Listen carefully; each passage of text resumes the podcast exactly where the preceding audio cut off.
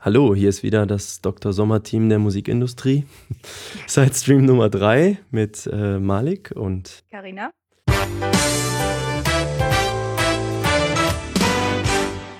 Wir haben Follow-up ähm, bekommen. An der Stelle als erstes mal Grüße an David Lahm vom Moshpit on Fire Organisationsteam aus Sinzig. Der hat sich da äh, äh, sehr über unsere Sendung gefreut und hat mir das äh, lautstark kundgetan. Also ein Gruß an der Stelle.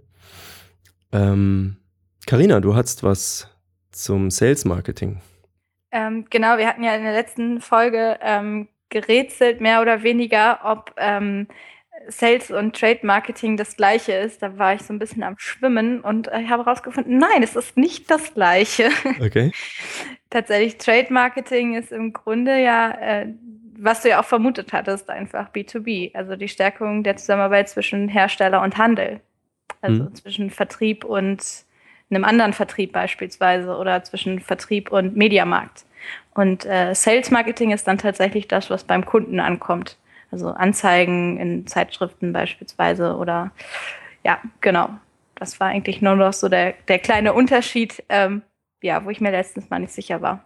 Dann hat der Jens Klaassen uns mal angeregt, etwas zu diesen theoretisch 500 Millionen U2 Alben Schrägstrich Zwangsuploads zu sagen, die äh, Apple unter die Leute gestreut hat.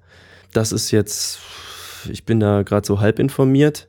Ich bin aber Apple-User und habe es deswegen zwangsläufig mitbekommen und ich war einer von denen, die es genervt hat.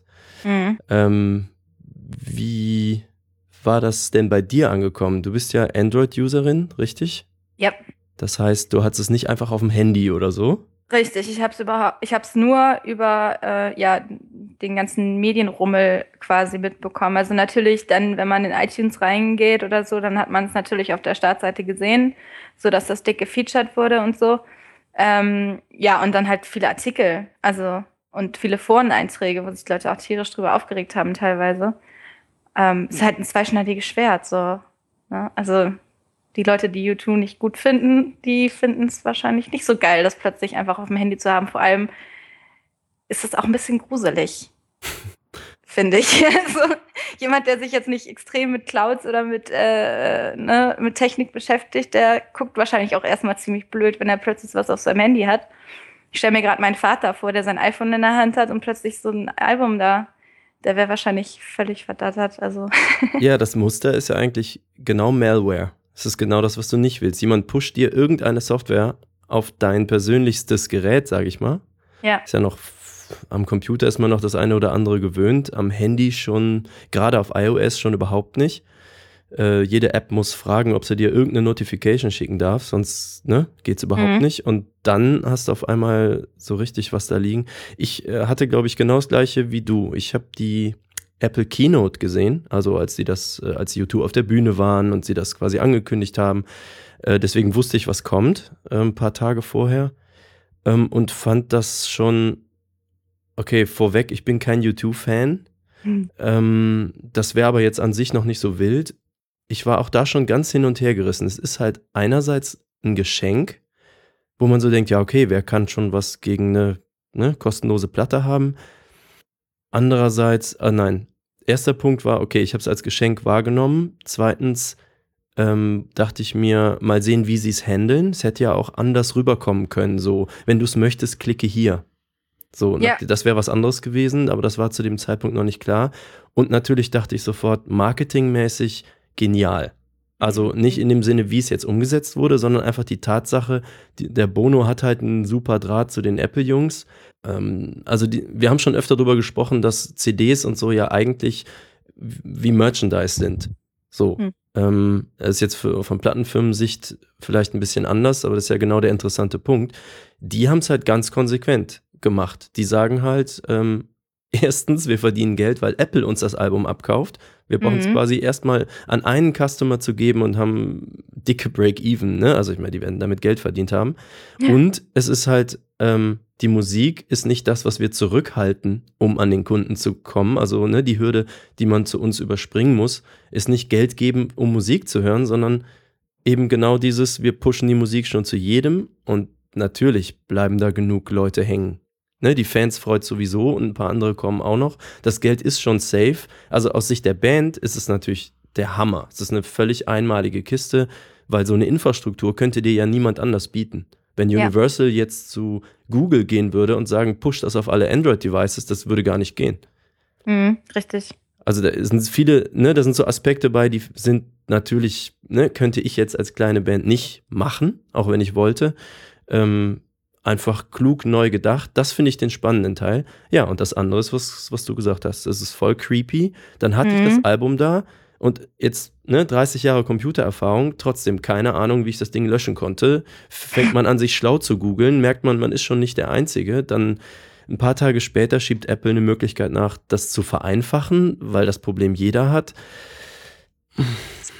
Ne, dann, dann war es ein Fail. So wie sie es gemacht haben, war ein Fail. An sich steckt da aber natürlich ähm, ein bisschen was von dem drin, wie funktioniert die Zukunft des Musikmarketing. Ja, absolut. Aber also was ich besser gefunden hätte, wäre zum Beispiel, wenn du iTunes Single of the Week hast, beispielsweise. Dass er auch dann eine Woche lang kannst du umsonst eine Single runterladen. Mhm. Das kann jeder machen, wer er will. So, aber du wirst nicht dazu gezwungen. Das ist halt der Punkt. Ja, es ist auch so ein bisschen, Entschuldigung, ich bezahle hier für diesen Speicherplatz.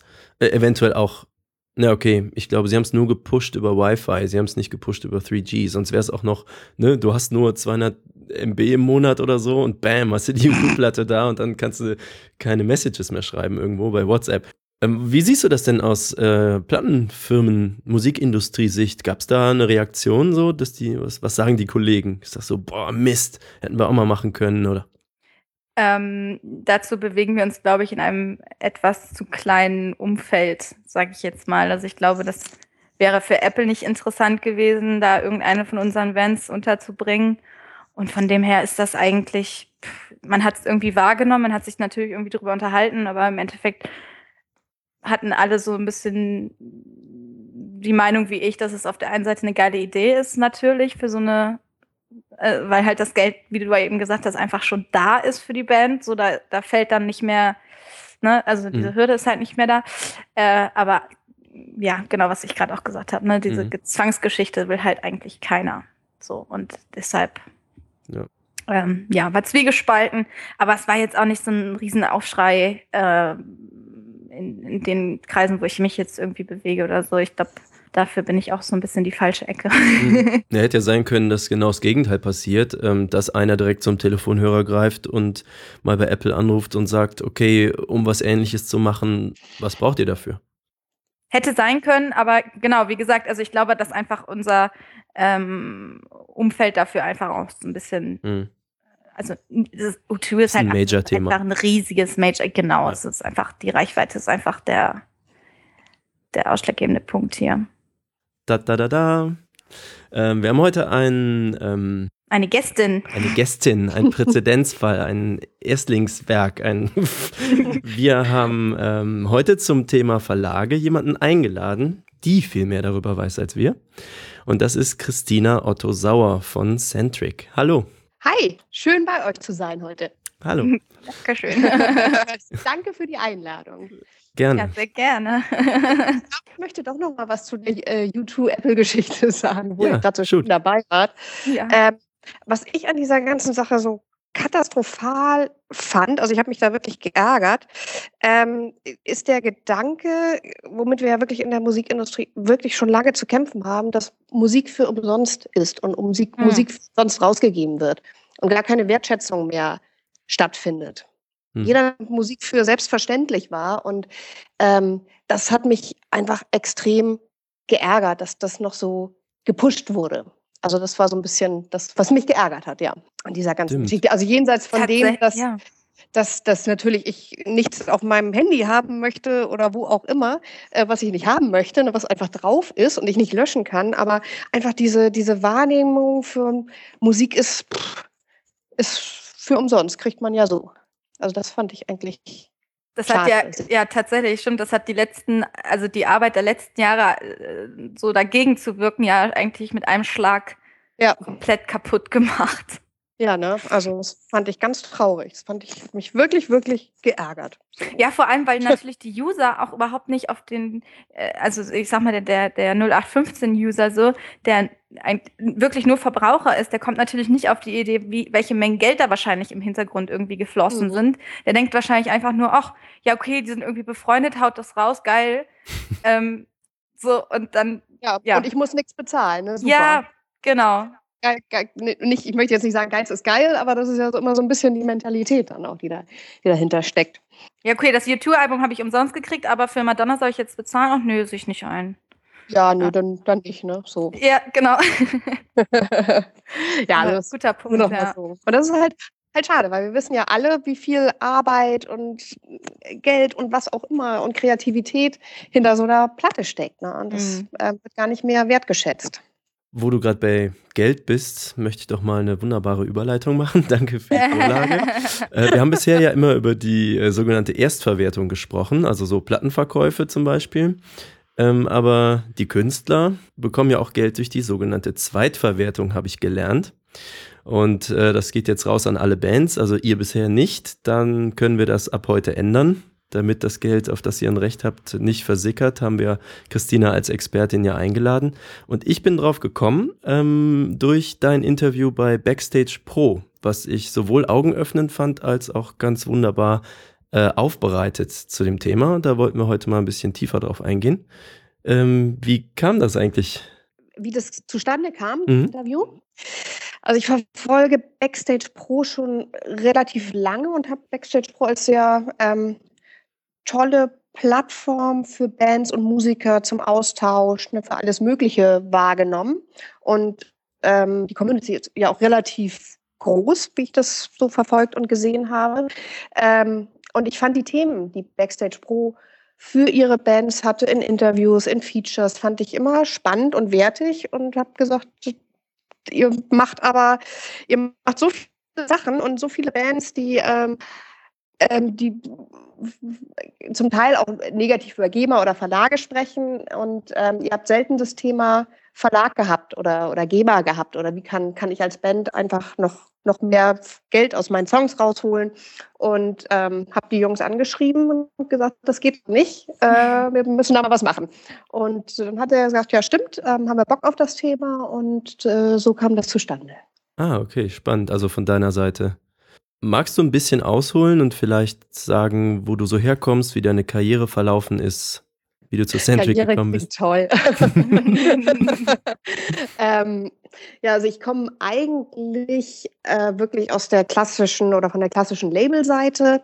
Ich habe ähm, 15 Jahre lang für Labels Promotion gemacht, ähm, habe meine eigene Promo-Agentur gehabt, habe auch mal für Musik-TV-Sender äh, gearbeitet, aber in erster Linie habe ich in den meisten Fällen für für oder für oder bei Labels gearbeitet und ähm, habe mich vor drei Jahren selbstständig gemacht mit einem eigenen Label und eigener Promo-Agentur und ähm, habe vor einem Jahr ähm, das Angebot von Centric bekommen. Centric ist ein ähm, etwas anders oder neuartiger arbeitender Musikverlag aus Liverpool, ähm, die dort in England sehr, sehr erfolgreich sind, weltweit sehr erfolgreich sind und die wollten gerne ein Office in, in Deutschland aufmachen. Und ähm, über Umwege, über Kontakte, wie das immer so ist, ähm, sind sie auf, auf mich zugekommen und ähm, haben mir den Job angeboten. Und dann habe ich mich erstmal, auch erstmal so richtig mit dem Thema Verlag auseinandergesetzt. Klar dachte ich mal, ja, klar, ich kenne Verlage. So, ne, man arbeitet ja irgendwie mit Verlagen auch zusammen, so von Labelseite aus. Aber wie umfangreich das Thema ist, habe ich dann in diesem Jahr auch erstmal lernen, feststellen und lernen müssen. Ähm, was es da alles in dem Bereich gibt, was es zu beachten gibt, welche Rechte es gibt. Also es ist schon ein sehr, sehr umfangreiches und spannendes Thema. Und ich habe halt auch gesehen, dass man Bands wirklich helfen kann. Und das fand ich ganz toll. Also gerade auch bei unserem Modell, wie gesagt, wir arbeiten ja so ein bisschen anders als die klassischen Verlage. Und ähm, ich fand es einfach toll, Bands wirklich zu helfen, ein bisschen was zu verdienen. Und auch Bands, die nicht keinen riesen Plattendeal haben und noch nicht riesig sind, vielleicht ein bisschen auf dem Weg äh, zu unterstützen. Und das hat mich sehr begeistert. Das fand ich äh, so toll an diesem Interview vor allem. Das war, ne, es war relativ überschaubar, so ein, zwei Seiten zum Scrollen, aber es war genau dieses, dieser Aha-Moment, oh wie, was, sowas geht überhaupt, war mir nicht klar. Ähm, und dann, wie komme ich da dran? Deswegen habe ich dir dann auch sofort geschrieben. Ähm, was sind so denn deine Aufgaben bei Centric? Was machst du? Also im Moment mache ich alles ist, alles ist Quatsch. Also der ganze administrative Teil ähm, passiert in England. Dort sitzen meine 30 Kollegen, die sich um die Abwicklung, um ähm, die Kontakte zu den Verwertungsgesellschaften weltweit haben, die ähm, sich im Sync-Bereich auskennen, die mit YouTube zusammenarbeiten. Das erklären wir dann gleich, glaube ich, nochmal, ne? Sync und so. Ja, ja. gerne, entschuldige. ähm, aber die, die, Experten dort drüben, die auch wirklich ähm, die Abrechnungen machen.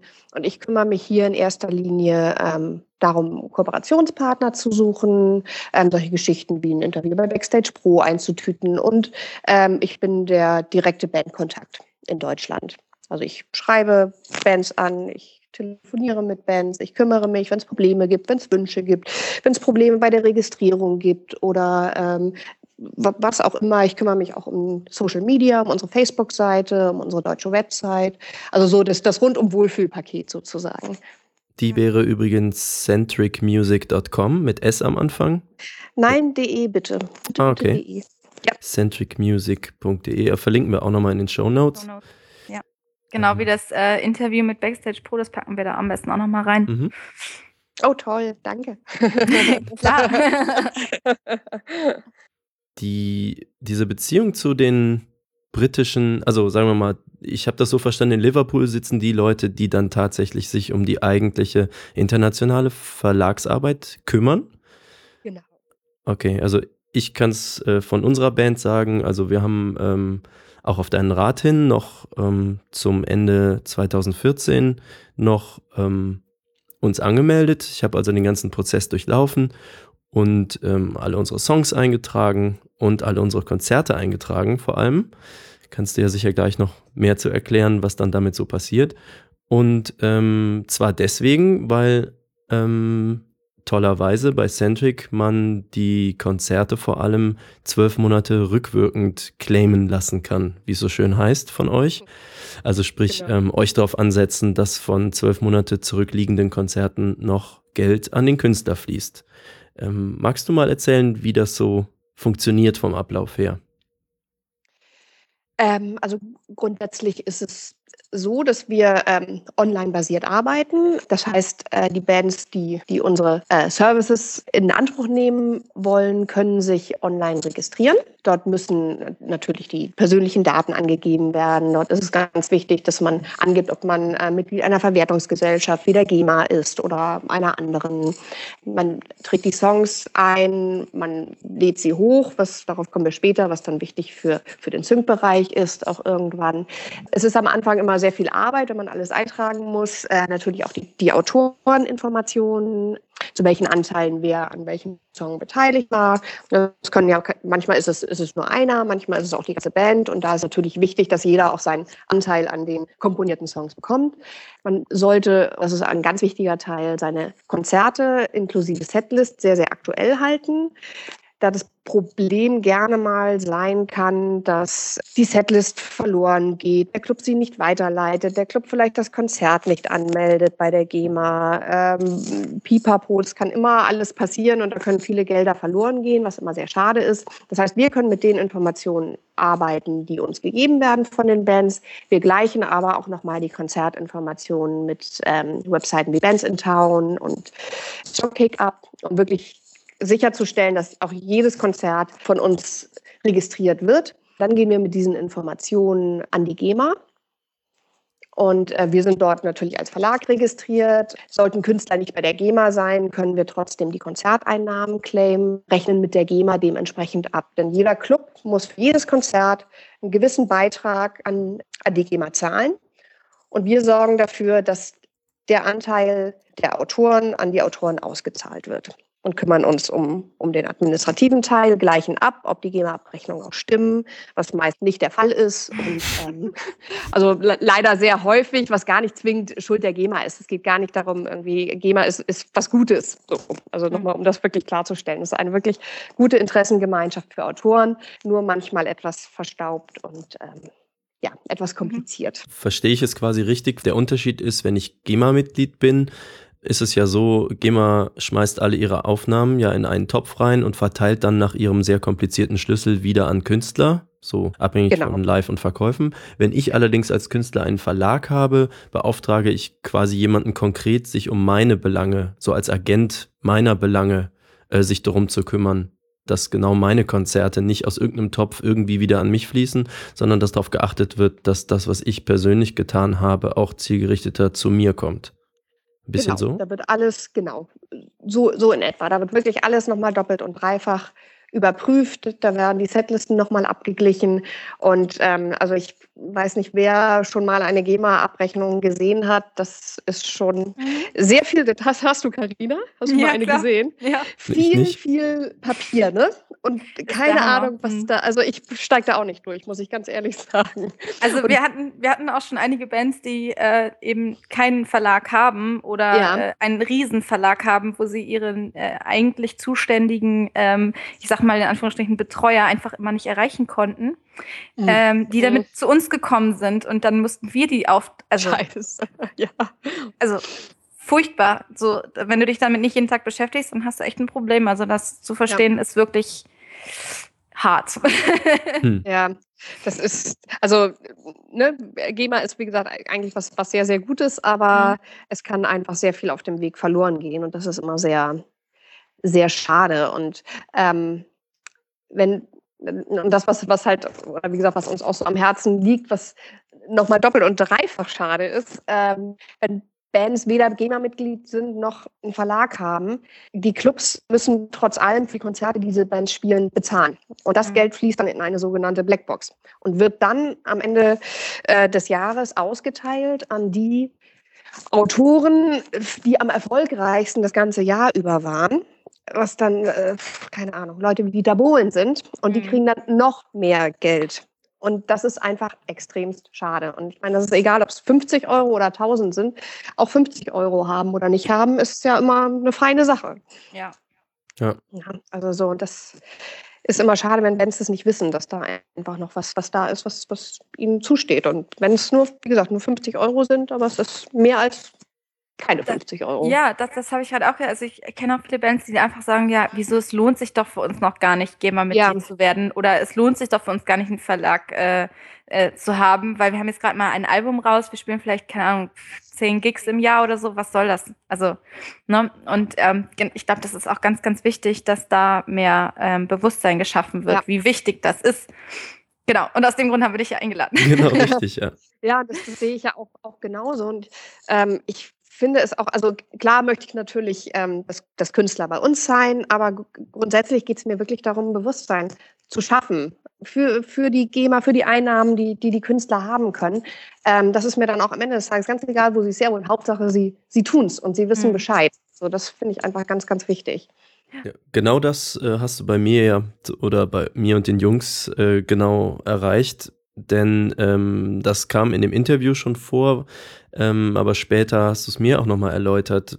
Was mich über die Schwelle gebracht hat, war euer spezielles Konzept bei Centric, nämlich ähm, 28 Tage Kündigungsrecht, mhm. äh, inklusive aller Rechte ist man in einem Monat bei euch also wieder raus, wenn man sich irgendwie denkt, das war jetzt ein Fehler äh, oder ich habe ein anderes Angebot oder was auch immer.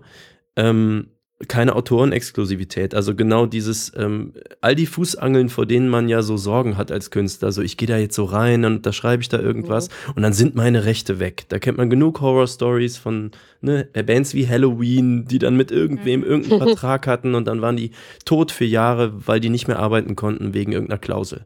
Und genau sowas will man halt gar nicht, schon gar nicht für dann 30 Euro. Ne? Ähm, und was ja. kostet das Ganze? Und dann sind da versteckte Kosten drin. Und ähm, das ist äh, bei euch halt nicht so. Nee. Mm Ihr bekommt einfach einen Anteil von dem, was ihr erfolgreich claimt. Ist genau. das richtig? Ja? Also und der ist mich. auch noch. Nee, nee, genau. Das, also wir verdienen auch nur was, wenn die Bands verdienen. Na, also wenn wir wirklich für die Bands erfolgreich was eingesammelt haben, erst dann verdienen wir auch einen prozentualen Anteil. Und der ist auch noch geringer als ähm, bei allen anderen Verlagen, soweit ich das weiß. Also wir haben dann einen sehr, sehr geringen Split, weil natürlich die Bands auch ein bisschen mehr machen müssen. Durch dieses Online-Anmelden, ähm, sich selber registrieren, das ist natürlich ein bisschen mehr Arbeit auch für die Bands. Und dementsprechend sagen wir, gut, dann können wir halt auch nicht den, den höheren Satz nehmen. Das finden wir dann auch nicht fair. Mhm, also ich kann aus eigener Erfahrung sagen, ich glaube mit, weiß ich nicht, ich habe 15 Songs, ähm, also da reingeladen, das heißt, ne, Autor, Autor angegeben und äh, nachher auch den Song hochgeladen. Ähm, solche Sachen gemacht. Ähm, 18 Konzerte haben wir letztes Jahr gespielt. Ich habe anderthalb Stunden gebraucht, um all das einzutragen und davon war sicherlich die Hälfte der Zeit nur, weil wir diese ähm, eine Russland-Tour gemacht haben und weil in dem System, was ihr da habt, da sind schon sehr, sehr viele Clubs drin und bekannt. Aber jetzt irgendwo in Westsibirien, ja. irgendein Club, äh, war halt eben dann, dann auch auf äh, kyrillischen Webseiten die Adresse von dem Club raussuchen. Weil das, das war halt so das Problem. Also ich hatte mehr mit Research zu tun, als dass jetzt euer System da äh, so, ne, so aufwendig ist es halt nicht. Man sagt, wo hat man gespielt, wann hat man gespielt und dann gibt man die Playliste an, die man gespielt hat und die kann man netterweise äh, schon einmal vordefinieren. So, hier, das war unsere Setlist. Und ähm, dann kannst du bei jedem nachfolgenden Gig äh, halt sagen, ja, war die gleiche Setlist oder du legst halt eine zweite und eine dritte an. Und die generiert sich natürlich aus den Songs, die du an anderer Stelle angegeben hast. Also es ist eigentlich sehr straightforward und gerade Bands sind eigentlich gewöhnt bei Bandcamp, Bands in Town, weiß ich nicht, überall Profile anzulegen. Mhm. Und dafür ist es eigentlich wirklich nicht aufwendig. Kann ich also allen die Angst nehmen, die jetzt so denken, oh wei, äh, ich verstehe nichts von der Materie. Es ist tatsächlich pipi einfach. Und ich bin mal gespannt auf unsere erste Abrechnung. Und die kommt wann so ungefähr? Also wir rechnen vierteljährlich ab. Es kann jetzt nur rückwirken. Ne? Mhm. Also wenn wir wirklich alle Konzerte zwölf Monate rückwirkend ähm, claimen, kann es für die erste Abrechnung etwas länger dauern. Aber sind wir erst im Fluss, rechnen wir vierteljährlich ab und äh, du kannst auch deinen Abrechnungsstatus immer online einsehen. Das heißt, es ist alles transparent auf deinem Profil. Mhm. Was ich auch sehr wichtig finde, dass man einfach weiß, was passiert denn da gerade? Oder ne, sind mhm. die jetzt gerade dabei oder nicht? Oder was bekomme ich da jetzt raus und wann bekomme ich es dann ausgezahlt? Und ähm, das ist alles äh, online einsehbar auf dem jeweiligen Bandprofil, was man angelegt hat. Hattet ihr da so eine Auszahlungsschwelle? Gibt es ja irgendwie oft. Also weiß ich, erst wenn 100 Euro zusammengekommen sind, machen wir eine Überweisung. Nee, nein. Das ähm, habe ich letztens schon wieder irgendwo gesehen. Ah, ich erinnere mich gerade nicht wo, aber wo halt einfach klar war, für so eine kleine Band, sage ich mal, wenn du das machst bei einem MP3-Verkaufsding, die machen alles toll für dich und versprechen dir, du verkaufst dann einfacher oder schneller oder so deine MP3s.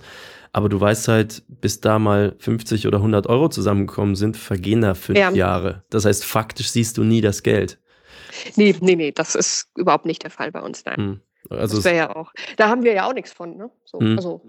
Das Geld läge bei euch. Also in, ich will gar nicht über euch sprechen, aber in dem Fall ja. bei denen, äh, wo ich mich dann einfach, wo ich die Webseite wieder zugeklickt habe, war es halt so, oder wusste ich halt, ja, okay, dann äh, haben sie halt Geld da rumliegen, ne? Können sie irgendwas ja. mit tun. Ja, kann man schön was mitmachen. Ne? Und mhm. ehe du dann wirklich deine 100 Euro hast, wie du schon sagst, das kann dann ein bisschen dauern. Mhm. Nee, aber das ist, das ist überhaupt nicht der Fall bei uns, nein. Und ich wollte nur mal kurz zu, zu dem Aufwand sagen, wenn man dann einmal wirklich sein komplettes Profil angelegt hat ähm, und dann zukünftig nur noch die Konzerte nachtragen muss, dann ist es auch weniger. Also es ist dann natürlich nicht so, dass man dann immer so viel Daten eingeben muss sondern wenn man es einmal gemacht hat, dann lässt sich alles ja relativ zügig auch updaten. Mhm. Ich behaupte auch, dass es einfacher ist, so ein Profil anzulegen, als sich einen 50-Seiten-Vertrag von einem großen Verlag durchzulesen. also, ähm, das bringt mich zu einer Frage und zwar, also, wie kommt man also ich finde das Konzept total gut. Also ich wäre da so nicht drauf gekommen, muss ich sagen. Und ich kenne ja auch eigentlich immer nur so die Geschäftsmodelle von den ähm, klar von den kleineren Indie-Verlagen oder so, aber auch von mhm. den ganz großen natürlich. Ähm, wie kommt man auf so ein Konzept? Also weißt du das, wie die darauf gekommen sind oder wie kommt man auf die Idee, das so also es ist ja so untypisch Musikbranche eigentlich. Ja, total. Also es hat mich ja auch so begeistert. Ähm, und es war eigentlich eine ganz, so, so eine ganz süße Geschichte. Ich erzähle dir mal ganz gerne. Mhm. Also mein, mein Chef, der Gründer und Erfinder in Anführungsstrichen von Centric, ist jetzt gerade 29 Jahre alt mhm. und ist selber auch Musiker, ähm, ist der Schlagzeuger, ist ja immer der Schlagzeuger. Ähm, und der hat ähm, vor sechs Jahren seine College-Abschlussarbeit zu dem Thema Musikverlage geschrieben und hat halt immer selber empfunden, oh, die arbeiten, ich meine, in England ist auch noch ein bisschen, ist es auch noch ein bisschen anders, aber die, das gefällt mir alles nicht, die arbeiten alle irgendwie blöd und ich finde das irgendwie, Verlage finde ich total blöd und ich überlege mir jetzt mal, wie ich es besser machen würde. Und daraus ist dann Centric äh, entstanden und ähm, jetzt mittlerweile auch sehr erfolgreich mit ähm, 60.000 Autoren, also weltweit. Ja, geil. Also es ist einfach so, und der Typ ist, Chris ist so toll, es ist echt ein total cooler, netter, entspannter Typ. So völlig down to earth, so kleiner Fußball-Fredi, so, also ganz, ganz toll. So. Und meine Kollegen sind halt auch total sweet, ganz, ganz schön. Also es macht richtig, richtig Spaß, auch noch cool. für die Firma zu arbeiten. Und, äh, Wie handelt man 60.000 Autoren? Ähm, es funktioniert. Also ich, ich kann es dir auch nicht sagen, aber es, es funktioniert. Also wir sitzen da oder meine Kollegen sitzen da zu drei, ja, hatte ich ja gesagt, 30 Personen und ähm, es funktioniert. Okay. Also ich muss auch immer, immer sehr lachen. Ich gucke mir halt auch täglich an, ähm, ne, welche Bands, also ich kann halt ins, ins Administrationssystem natürlich gucken, guck mir an, mhm. ähm, ne, hat wieder jemand aus Deutschland vielleicht gesigned und sehe da immer nur die, die Bands aus UK runterrasseln. Also es ist irre, was sich da auch täglich für Bands anmelden. Aber die haben ein super IT-System entwickelt, dass das alles wirklich handelbar ist. Okay, das heißt, der Abgleich, äh, ich stelle mir gerade jetzt an unserer Tour vor, dass also ein Computersystem bei einem Computersystem in Russland über irgendeine definierte Schnittstelle andockt und dann sozusagen sagt, ja, wir haben hier Künstler, die haben bei euch gespielt ähm, leitet doch mal die Gelder in die entsprechenden Kanäle. Also da ruft jetzt nicht für mich jemand in Russland an und versucht jemandem klarzumachen, dass da Geld fließen muss, sondern das ist schon automatisiert. Das ist jetzt so das Internet, die neue Also Zeit. es ist es ist, es ist auf, auf eine Art automatisiert. Also wir haben, ähm, was, was Dinge sehr vereinfacht, mit fast jeder Verwertungsgesellschaft weltweit einen direkten Deal. Das heißt, wir sind direkt vernetzt, ohne über Subverlage gehen zu müssen, wo wieder Gelder verloren gehen für Bands. Ähm, und da gleichen die Daten direkt mit den Verwertungsgesellschaften ab. Und das macht die, die Sache halt relativ einfach. Wir haben dann irgendwie fünf Kollegen, die sich dann um genau diese Live- Claims kümmern weltweit. Also wenn jetzt äh, Malik mit seiner Band in, äh, was hattest du in, in, in Russland, Russland, irgendwie in irgendeinem Kaff spielt oder so, der Club meldet dann quasi an die russische ähm, Verwertungsgesellschaft. Genau. Und ihr rechnet dann mit denen ab. Alles. Genau. Okay. Es gibt aber auch, also es gibt auch die Möglichkeit, dass über die GEMA ähm, abzurechnen. Ich habe auch mit, mit ein, zwei Bands gesprochen, die gesagt haben, Mensch, das hat aber auch über die GEMA ganz gut funktioniert, aber nicht in jedem Land. Interessanterweise meinen die, also UK und USA hat überhaupt, da haben wir von der GEMA gar nichts gesehen. Dabei haben wir da eine ausgiebige Tour gespielt. Mhm. Ähm, Russland hat interessanterweise wohl funktioniert, also bei dem, als wir bei dem Beispiel war. Wenn man jetzt nicht zwingend einen Verlag hat, ähm, gibt es auch die Möglichkeit, dass die GEMA Auslandsdaten auch claimt, aber ich glaube, da hat man dann noch, noch weniger Übersicht darüber, ob das wirklich funktioniert und ob das alle sind. Ja, du kannst ja. dann ja mal in Russland anrufen und fragen. ich berichte dann natürlich gerne mal in einem halben Jahr oder so, wenn Abrechnungen kamen, ob sich irgendein Russe geäußert hat, uns Geld schicken zu wollen. Ähm, also bevor ich zur GEMA, ähm, da interessiert mich natürlich auch äh, tonnenweise und wahrscheinlich die Hörer auch, ähm, was da so ein bisschen mehr der Inside-View ist auf diese Verwertungsgesellschaften. Aber kurz vorher würde mich noch interessieren, also das Konzept klingt so gut, dass man denkt, warum ist da noch keiner vorher drauf gekommen? Sprich vor allem die großen Verlage nicht. Die sind ja sicherlich auch vernetzt, die sind sicher auch automatisiert wie kommt da jetzt so ein Underdog und ne, macht alles richtig, sage ich mal. Was ist der Unterschied zu den bekannten großen Verlagen? Was haben die verschlafen oder ziehen die jetzt einfach nach? Also das würde mich so interessieren, wie ist der Vergleich? Also ich würde gar nicht sagen, dass die großen Verlage arbeiten, was das Administrieren angeht. Ähm, ja, bestimmt gar nicht so viel anders. Ich weiß nicht, Karina, du wirst das wahrscheinlich auch kennen. Ähm, die großen Plattenfirmen haben ja auch manchmal, manchmal sogar veraltetere ähm, IT-Systeme als, als die Indies. Ne? Also ich weiß nicht, wie, ja. wie das bei deinen Erfahrungen war. Ne? Manchmal ist man so erschrocken, was da so bei den Majors passiert. Aber grundsätzlich machen die natürlich auch irgendwie den, den gleichen Job an administrieren genau so. Es ist halt immer die Frage, ob man in einem großen Verlag sein möchte, ja, wie wir das schon hatten, dann erreicht man irgendwie den, den Ansprechpartner nicht oder den gibt es dann nicht mehr und dann gibt es den nächsten, dann gibt es den auch nicht mehr. Ne, also so, so passiert mhm. das ja gerne, gerne und häufig mal. Also es gibt natürlich auch einen großen Vorteil von anderen oder größeren Verlagen, was wir weniger machen oder gar nicht. Wir sind nicht der Verlag für Songwriter-Camps oder ähm, wir vermitteln keine Songwriter an große Künstler. Ähm, das sind halt Sachen, die machen wir nicht, weil die können wir weltweit auch so nicht leisten. Und das, das ist auch, auch ganz klar, ne? Mhm das ist ja auch so ein bisschen das Kerngeschäft, glaube ich, so von so richtig großen Verlagen wie ja. BMG oder so, ne? Die, die arbeiten dann mit den riesen Songwritern aus, äh, keine Ahnung, Schweden zusammen, die sie dann Britney Spears vermitteln oder so. Und da wird dann das große Geld natürlich auch verdient. Aber der Punkt, der mich auch wirklich interessiert, ist der, wo wir kurz vorher ähm, auch nochmal drüber gesprochen haben, und zwar Autorenexklusivität. Mhm. Ähm, ich hatte einen Dozenten äh, an der Hochschule und er hat zu uns gesagt, bevor ein Autor einen Deal mit einem richtig großen Major-Verlag macht, sollte er lieber zur Bank gehen und sich da einen Kredit holen. weil die, weil die ja wirklich über Jahre hinweg den mhm. binden und selbst, also wenn, wenn der das nicht rekupt, was der als an Vorschuss kriegt, also Riesenvorschüsse, ähm, dann hat der echt ein Problem. Ja. So, und, und läuft das aus? Also ist das ein Geschäftsmodell, was so also das ist ja schon fast, äh, ich will es jetzt nicht sagen, aber schon fast Halsabschneiderei, aber es ist schon sehr intransparent und äh, wenn ich mir so 50 äh, Seitenverträge vorstelle von den Großen, das ist ja schon hart. Also läuft das aus oder kann man, hast du da irgendwie eine Ahnung, kann man da sagen, da gibt es irgendwie eine Tendenz oder so, dass das einfach ja out ist? Also äh, es gibt eine, seit einiger Zeit auch eine neue Rechtsprechung. Es darf keine Exklusivverträge mehr über fünf Jahre geben. Mhm. Was ich sehr, sehr gut finde, wo ich nur sage, ja, großartig.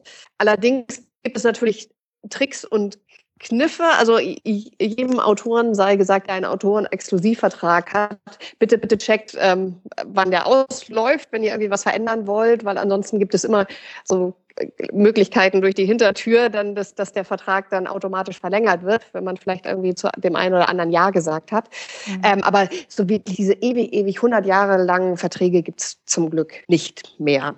Mhm. So, das ist, das ist auf jeden Fall schon mal ein Umdenken. Aber wie du es halt auch sagst, also auch ein Vorschuss ist ja, klingt erstmal ganz toll und großartig mhm. und super, super, aber das sei auch mit Vorsicht zu genießen, weil, ähm, ne, wie du es halt am Ende des Tages sagst, wenn du den nicht mehr nicht recoupst, du kommst auch aus dem Vertrag dann nicht mehr raus. Ich meine, ich glaube, da sind wir dann irgendwie bei, bei der Geschichte, dass du, klar, ne, nach fünf Jahren läuft dein Vertrag eigentlich aus.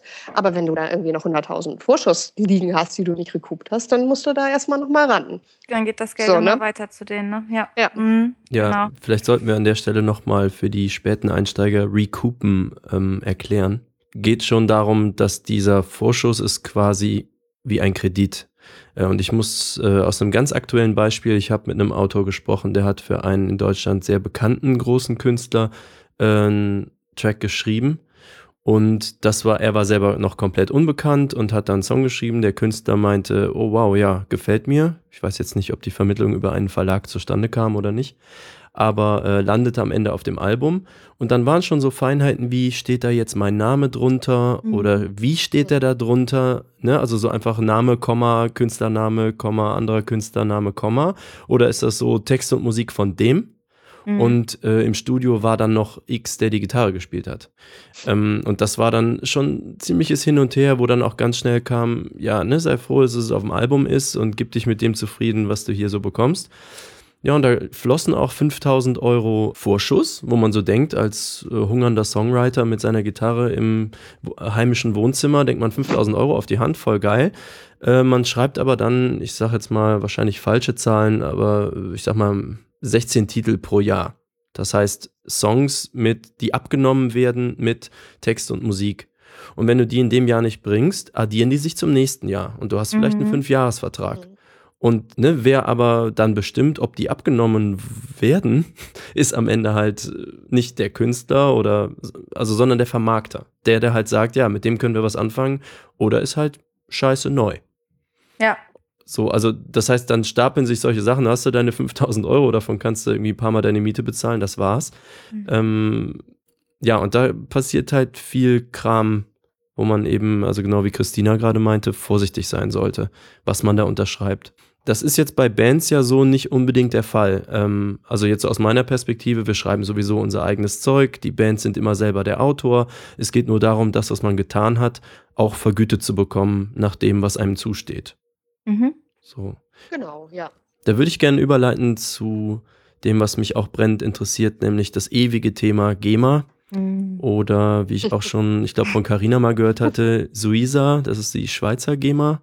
Ähm, da gibt es ja Sacem, Sacem, wie auch immer die heißen, mhm. in Frankreich. In Frankreich. Ähm, ich kann, ich fange mal so bei uns an, ist vielleicht nicht ganz untypisch. Ähm, ist eine Band, die jetzt in ihr zehntes Jahr geht gab aber mal so vier Jahre Pause, man hat mal eine Platte gemacht, die kam nicht über ein Label raus, das war so Eigenvertrieb.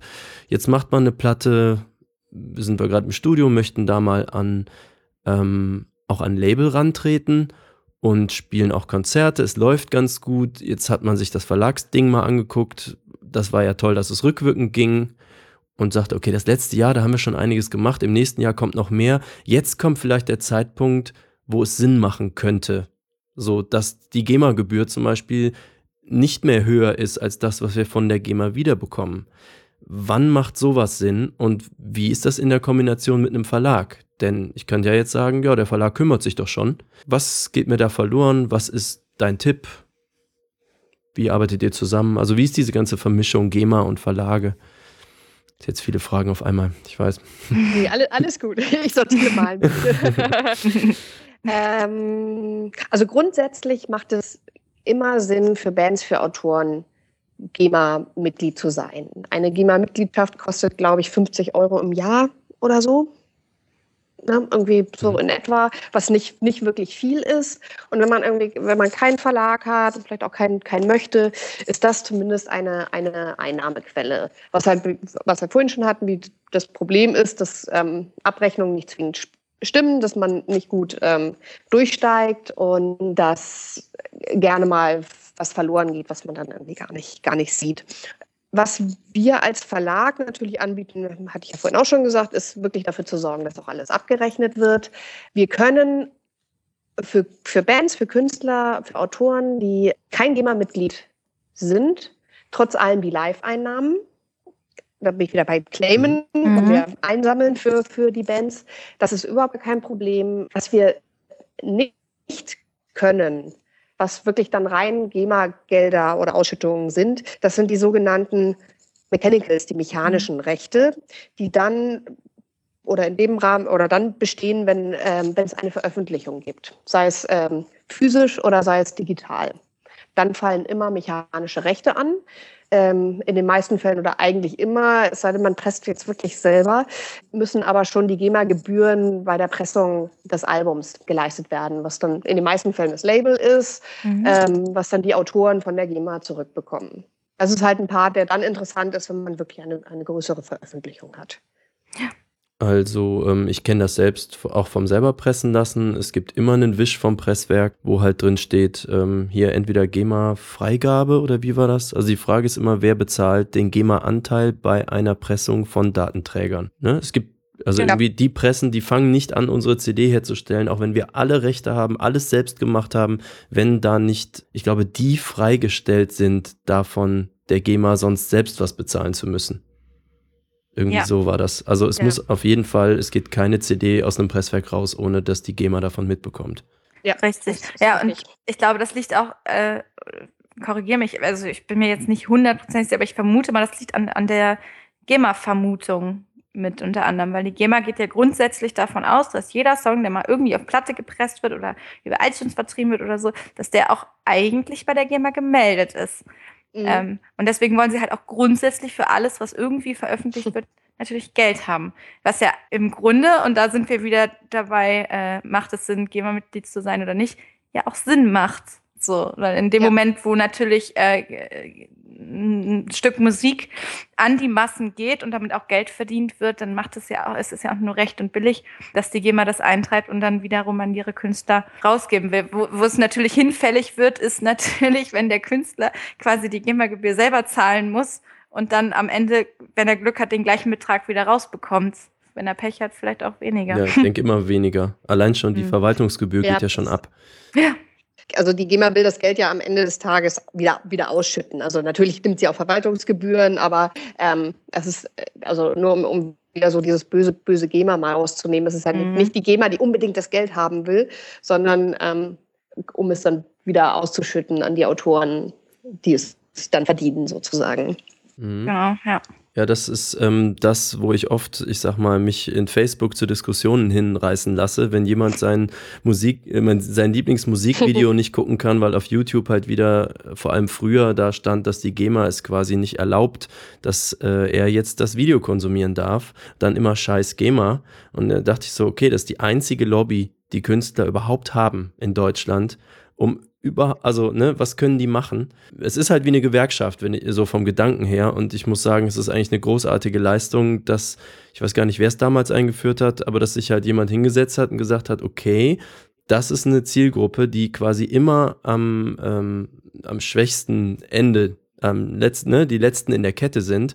Ja. Alle anderen verdienen Geld an denen, nur die Künstler selber am wenigsten. Wie können wir die stärken? Und dann machen sie halt eine Institution, die einfach sagt, gut, da wo in irgendeiner Form, sei es live oder durch Duplikation von Datenträgern, äh, Vinyl oder heute CDs ähm, oder iTunes-Sachen, Geld verdient wird mit der Musik, da wird überall abgegriffen und eingesammelt. Bei jedem CD-Rolling, den du in einem Laden kaufst, da könnte Musik drauf gemacht werden, bei jedem Tape. Und das sammeln wir zusammen und geben es an bei uns gemeldete Künstler, aber eigentlich an geht's über Werke, ne? Es geht nicht um genau. Leute, es geht um, also wenn dieser ja. Song bei uns gemeldet ist, dann kriegt der Urheber entsprechend einen Anteil vom Pot. Genau funktioniert, also den Gedanken finde ich super, aber dass das gerade in digitalen Zeiten schwieriger geworden ist, äh, sieht man an YouTube. Und dieses ganze YouTube-Thema ist halt, äh, Google verdient mit dem Musikvideo faktisches Geld. Und die mhm. GEMA sagt, du kannst nur Geld verdienen, weil unser Künstler dir diesen Song zur Verfügung stellt. Das ist vielleicht auch Werbung für den Künstler, aber für dich ist es eine Verdienstquelle und davon hätten wir gerne einen gerechten Anteil. Das ist, geht halt in der öffentlichen Diskussion so unter und das macht ja. mich halt manchmal sauer, weil ich denke, wisst ihr überhaupt, was passieren würde, wenn keine GEMA da wäre? Und ne, so, es, es kann nur schlimmer werden, sozusagen. ja. Ähm, sehr interessant finde ich, hier bildet sich ja seit ein, zwei Jahren diese alternative GEMA, wie heißen die, C3S?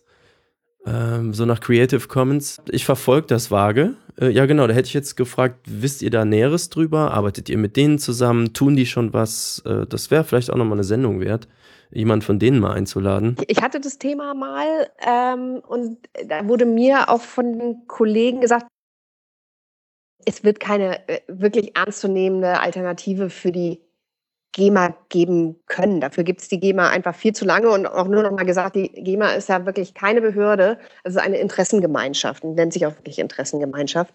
Und die gibt es schon so lange und ihr habt so, so viele äh, renovierungsbedürftig, sage ich immer so gerne.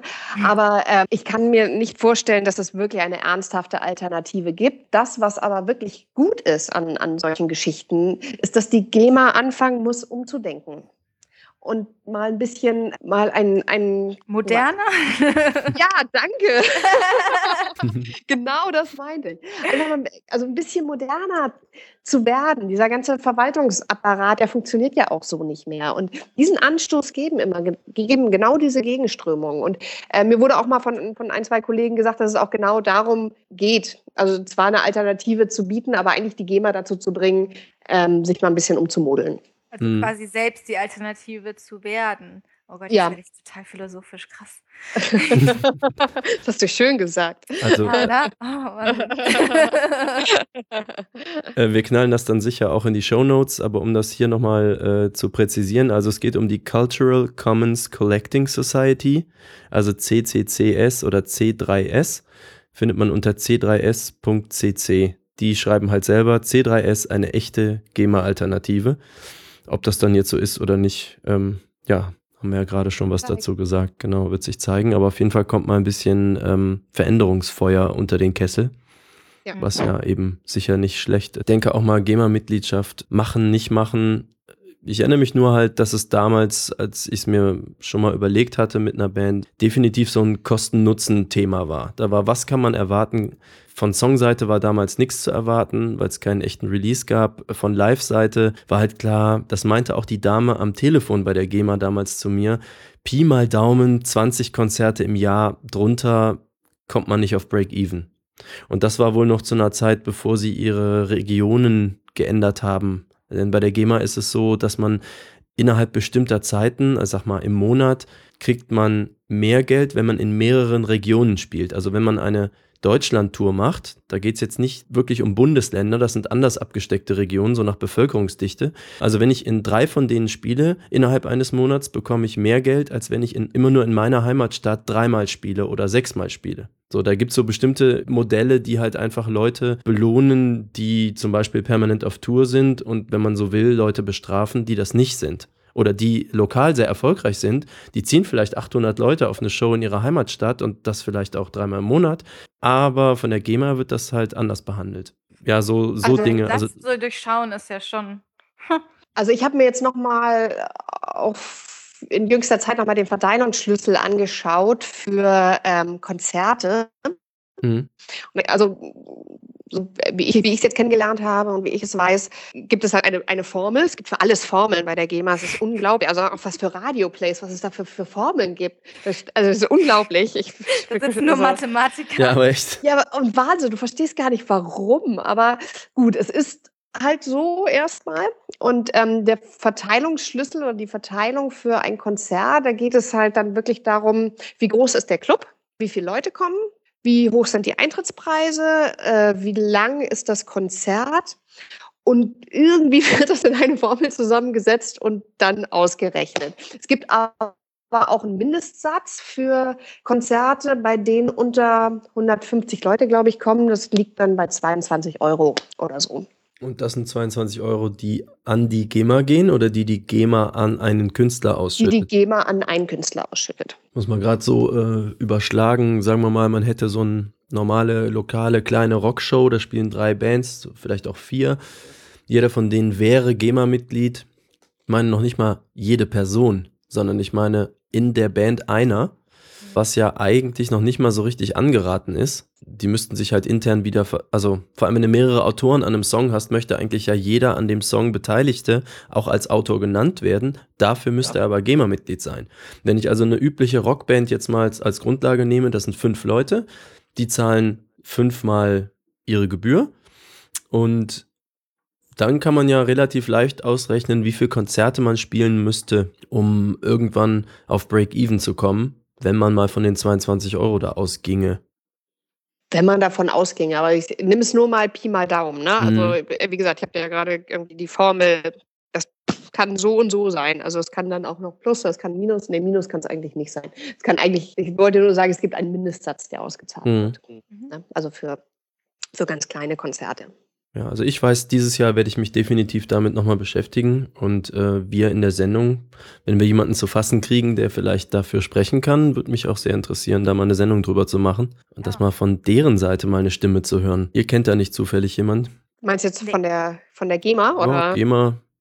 C3S würde mich auch interessieren, aber es ist, ähm, ich hatte mal irgendwann Kontakt zu jemandem von der GEMA, aber ich weiß nicht mehr, wie der oder die hieß. Aber ich glaube nicht, dass das so schwer ist, da Kontakt auf, also mhm. herzustellen, sollte man. Also gibt es ja auch immer bestimmte Regionsgruppen. Ne? Also wir haben hier so eine Ortsgruppe Hamburg, da gibt es dann irgendwie die zuständigen Menschen. Also da findet man bestimmt jemanden. Also ich also wir haben natürlich für, für Sandvik unseren Ansprechpartner. Ähm, da geht es aber natürlich mehr um, um die Abrechnung und mhm. wenig, weniger um die Information. Und ähm, ich habe auch schon ein paar Mal bei der GEMA mit lustigen Fragen angerufen. Das war auch sehr spannend, weil sie sie mir einfach nicht beantworten konnten und mich dann immer wieder zu jemandem weitergeleitet hatten. Also ich weiß nicht, ob die Frage so kompliziert, also ich meine, sie war irgendwie schon kompliziert, aber naja, aber eine Antwort habe ich nie bekommen. Okay. Und da ging es halt um, um so Sachen, ähm, also nur, nur kurz erzählt. Da hat ein Künstler von, von uns hat ähm, für Spielautomaten Musik geschrieben. Mhm. So, ne, so oder was mhm. auch immer. Mhm. Und da war halt die Frage, gibt es da eine Vergütung? Und ich finde eigentlich, dass es Aufführung, dass es eine öffentliche Aufführung ist. Und ähm, die GEMA konnte mir das aber nicht beantworten. Interessanterweise. Da muss es doch eine Formel für geben. Ja. ja, bestimmt, ne? Also Zahl der Gewinne oder wie oft hat Pac-Man dann irgendwie dann doch in den Ball gebissen oder so? ich weiß auch nicht. Äh, tatsächlich hat ein Freund von mir genau das gemacht und ich habe mit ihm vor vielen Jahren über die GEMA gesprochen, weil ja. er Mitglied ist und weil er einen Auftrag hatte, Audio zu machen für genau so eine Glücksspielautomatenkiste. Oder was ein, was ein Flipper? Ne, ich glaube, es war so Glücksspielautomaten. Also so Jingles zu machen für genau das Ding und wie ja. die dann, ich weiß leider, das müsste ich ihn jetzt nochmal fragen, aber ich meine, dass das GEMA relevant war. Mach mal, das würde mich jetzt auch interessieren. Ja, mhm. ist übrigens. Ich glaube allerdings auch, dass diese ganzen Automatenhersteller, also ich habe mich dann auch mal ein bisschen durchs, durchs Netz geklickt und gesearched und gesucht. Ähm, viele, was ich gesehen hatte, hatten in ihren Verträgen dann ähm, den, den Passus irgendwie hier, Musik ist dann dementsprechend GEMA-frei. Genau. Ja, also ich ja. glaube, dass die sich da absichern, damit die nichts bezahlen müssen. Ja. ja. Aber das, das würde mich interessieren, echt. Ja, ja. Das erinnert mich gerade, als ich, ich habe äh, 2012 bis 2013 bei einem ähm, Digitalvertrieb gearbeitet und da weiß ich noch, dass es einen Shop gab, ich weiß gar nicht mehr, wo der saß und ich habe mich also man hat immer so ähm, Store-Checks gemacht, ne? wenn die Alben mhm. rauskamen und geguckt, wo sind die Alben online, wo nicht, wo sind technische Probleme, bla bla. Und dann habe ich diesen einen Store gefunden und das war wirklich, das war Musik, die online auf virtuelle ja, Jukeboxen quasi gespielt wurde und dann wurde diese Website dann quasi in irgendwelchen Clubs oder so aufgerufen. Dann konnten die Leute wie in der virtuellen Jukebox quasi die Songs sich aussuchen. Und das war ein Store, den wir beliefert haben. Und ich fand das irgendwie total witzig und fasziniert ist mir nur gerade eingefallen, als ihr von Jukeboxen geredet habt. Ich ja. weiß nicht, ob es den Store weiß, noch ob es noch gibt. Nein. Das, das würde mich jetzt auch interessieren. Wenn ich ihn finde, packe ich ihn in die Show Notes. ich habe ein Realtime-Follow-up von dem Florian, von dem ich gerade gesprochen habe.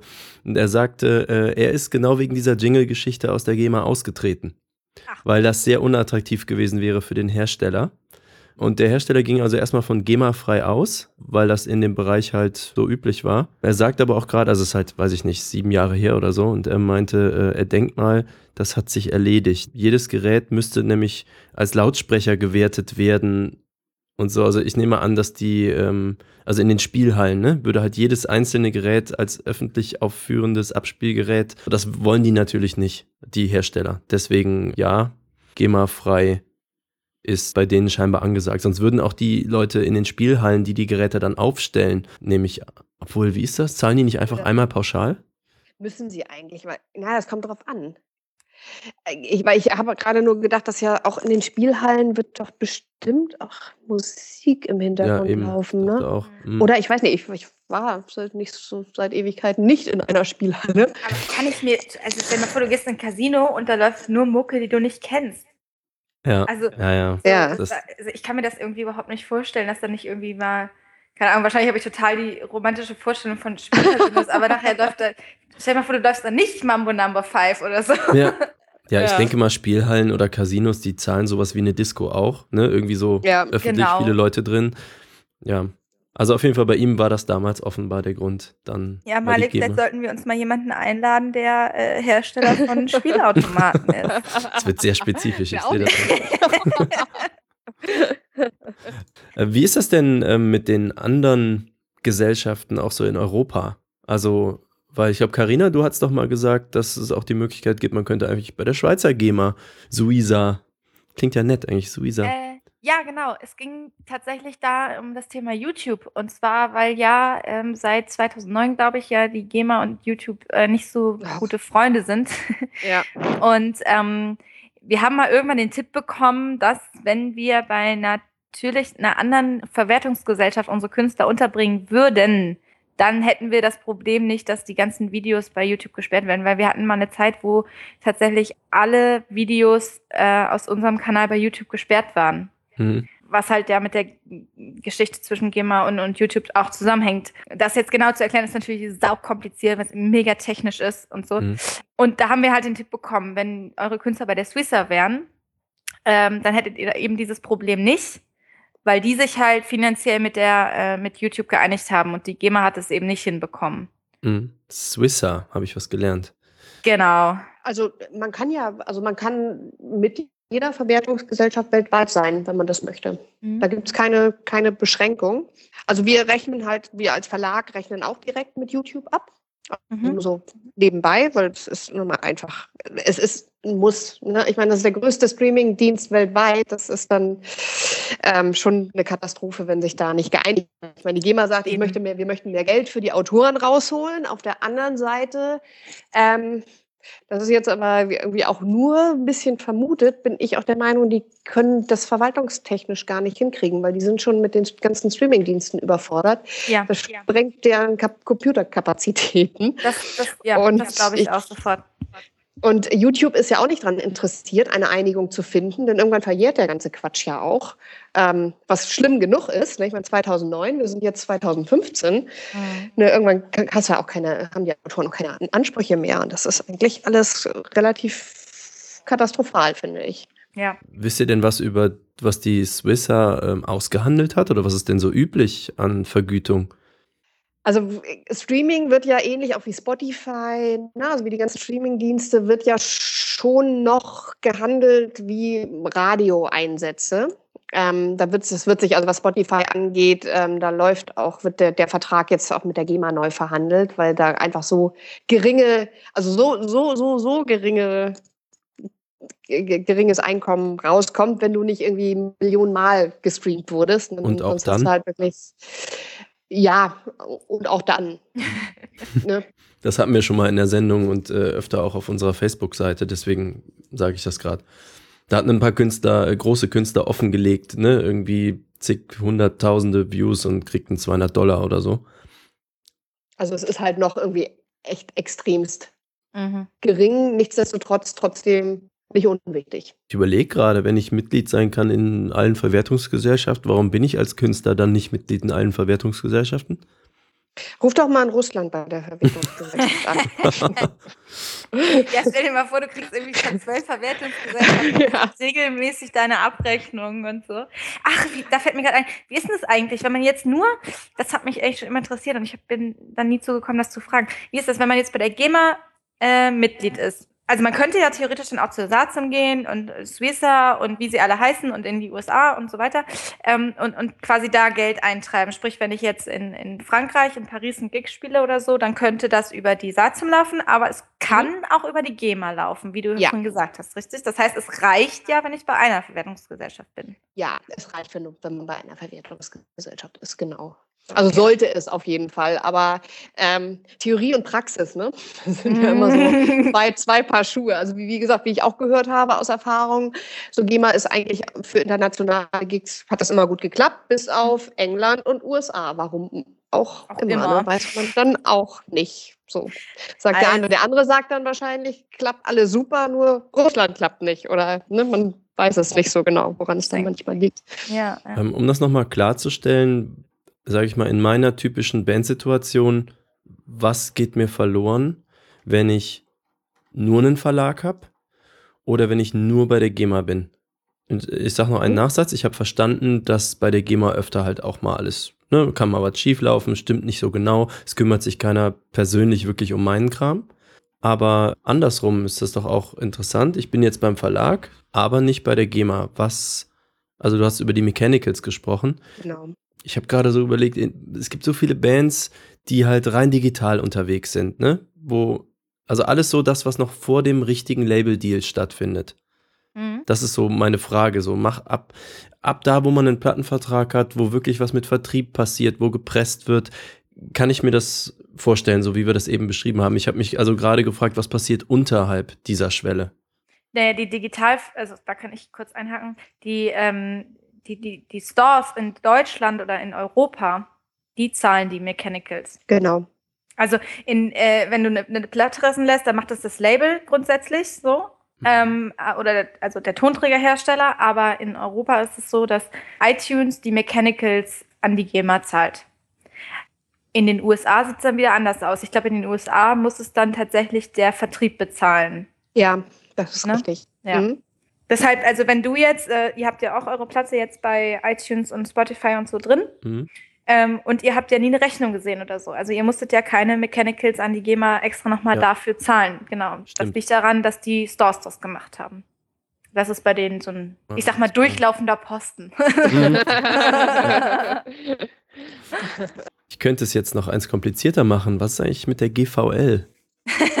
Was machen die denn eigentlich? Aber da sind wir ja dann wieder beim Master, ne? Da sind wir ja bei, bei Carina, das wirst du ja auch genauso oder besser noch erklären können. Ähm, GEMA ist für die Urheber für die Autoren da und ähm, die GVL für das Master, für die Vervielfältigung. Genau, und für die verwandten, äh, für die verwandten Schutzrechte, glaube ich, ne? Nämlich die Leistungsschutzrechte. Ja, sehr also, schön. Ja.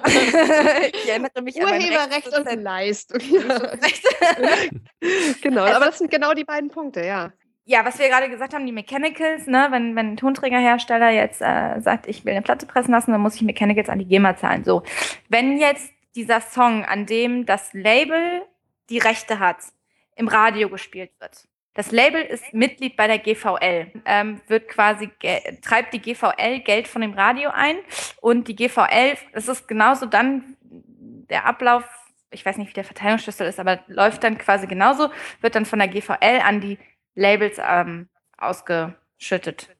Und du kriegst dann irgendwie, weiß ich nicht, wie oft im Jahr eine Abrechnung. Einmal im Jahr. Einmal im Jahr kriegst du dann halt die Abrechnung, siehst dann irgendwie eine Summe weil die haben äh, eine Zeit lang äh, blöderweise nur auf den sogenannten Labelcode abgerechnet. Mhm. Sprich, also wenn du als Tonträgerhersteller eine Platte, deine erste Platte äh, produzierst, bekommst du von bekommst du es vom Bundesverband der Musikindustrie, ich bin mir nicht ganz sicher, ähm, diesen Labelcode und darüber wird dann die GVL quasi abgerechnet. Also wie oft wird dein Song, äh, wird, wird diese Tonträgeraufnahme im Radio gespielt, wie oft wird es im Fernsehen gespielt und so. Und es wird halt über diesen Labelcode abgerechnet. Das heißt, du kannst am Schluss überhaupt nicht nachvollziehen, welcher Künstler jetzt gespielt wurde. Weil du siehst, es, es wird nur aufs Label abgerechnet, nur auf diesen Code abgerechnet. Und dann kannst du dir als Label selber überreden, äh, überlegen, wie du das an deine Künstler ähm, abrechnest. Aber genau. Aber ich meine, die wollen das, haben sie oder wollen noch umstellen auf ISRCs? Ich bin mir nicht ganz sicher, aber ich, ich meine, das war irgendwie im Gespräch. Was natürlich der Hammer wäre, weil dann könntest du es wirklich auf jeden einzelnen Künstler, auf jeden einzelnen Song abrechnen und die Abrechnung genau äh, eins zu eins weitergeben. Im Grunde. Ähm, aber im Grunde ist die GVL, korrigiere mich, wenn ich das jetzt falsch sage, aber ich meine, dass es so ist, dass die GVL quasi das Pendant zur GEMA ist, eben für die Leistungsschutzrechte, sprich für die Rechte an der expliziten Aufnahme. Also mhm, der, genau. der Künstler geht ins Studio, ähm, nimmt es auf und dem Label gehören die Rechte an dieser Aufnahme. Und wenn diese Aufnahme irgendwo abgespielt wird, dann ähm, tritt die GVL da quasi, grätscht da rein und sagt, hier, das ist unseres, das sammeln wir das Geld dafür. Okay, also nochmal, um das, ähm, den Namen aufzudröseln, Gesellschaft zur Verwertung von Leistungsschutzrechten heißt. Genau. GVL. Mhm. Juhu, da war es wieder. Genau. Und man muss aber dazu sagen, für ein Radioplay gibt es dann sowohl GVL-Geld als aber auch Geld an die GEMA dementsprechend. Ne? Für, genau. für die Autoren, fürs Urheberrecht und für die Labels, äh, für das Leistungsschutzrecht.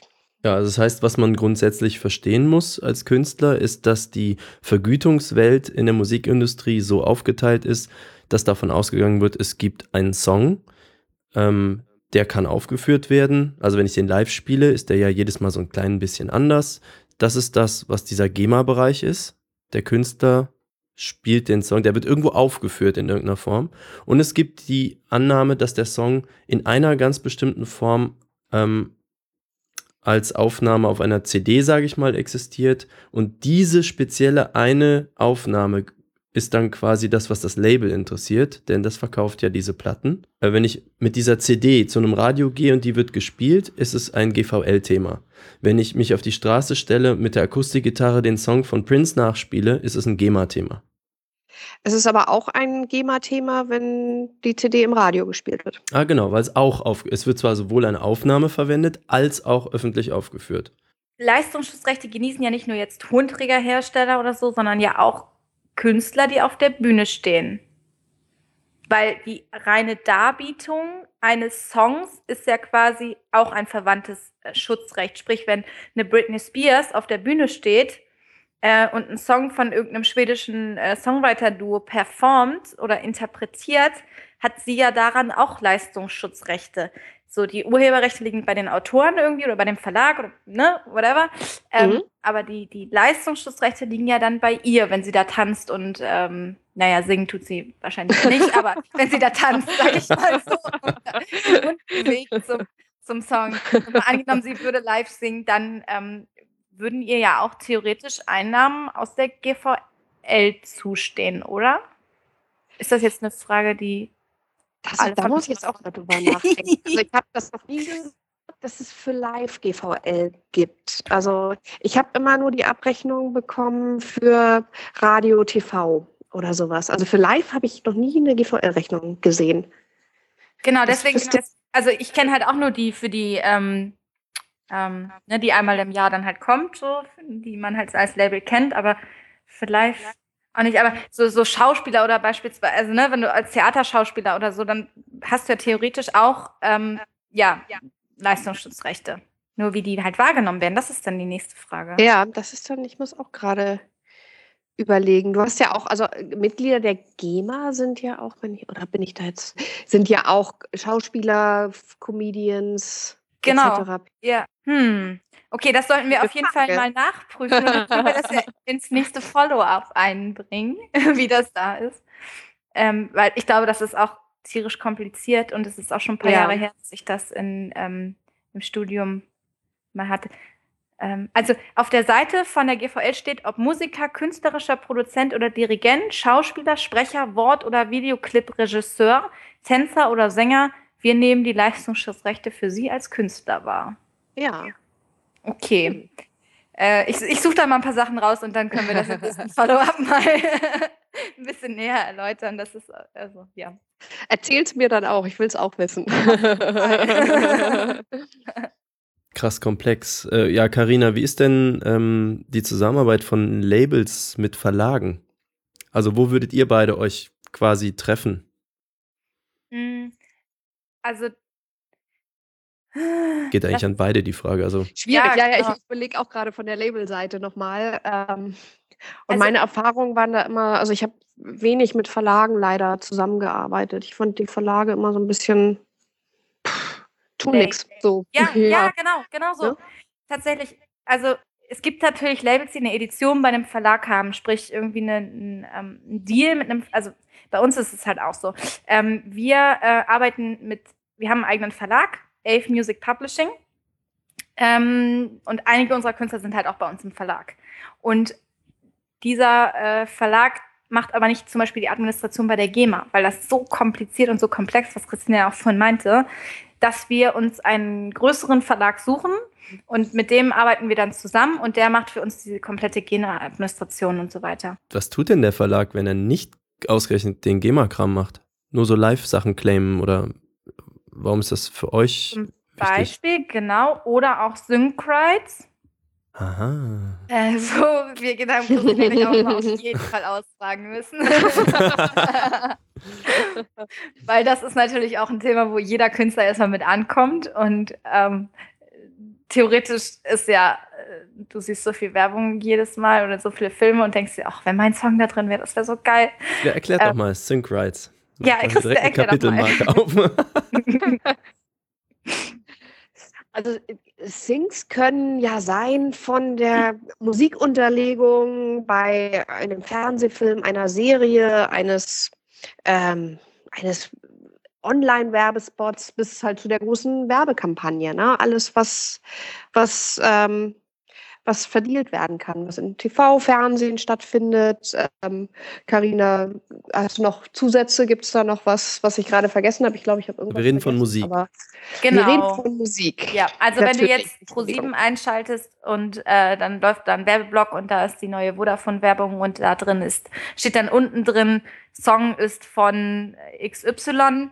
So, das ist dann das das sind dann die sogenannten Syncs. Also da hat dann irgendjemand einen Deal mit dieser Band gemacht Also Vodafone hat dann wahrscheinlich einen Deal mit dem Verlag und dem äh, Label halt auch gemacht und gesagt, hier, wir wollen den Song haben, das und das zahlen wir dir ähm, oder eben auch nicht und dafür kriegst du Reichweite und ähm, genau, der Song läuft dann in der Werbung und das ist das sogenannte Sync-Ride. Oder wenn, ähm, keine Ahnung, Till Schweiger macht seinen neuesten Film und da läuft dann von One Republic äh, ein Song, warum weiß ich das jetzt?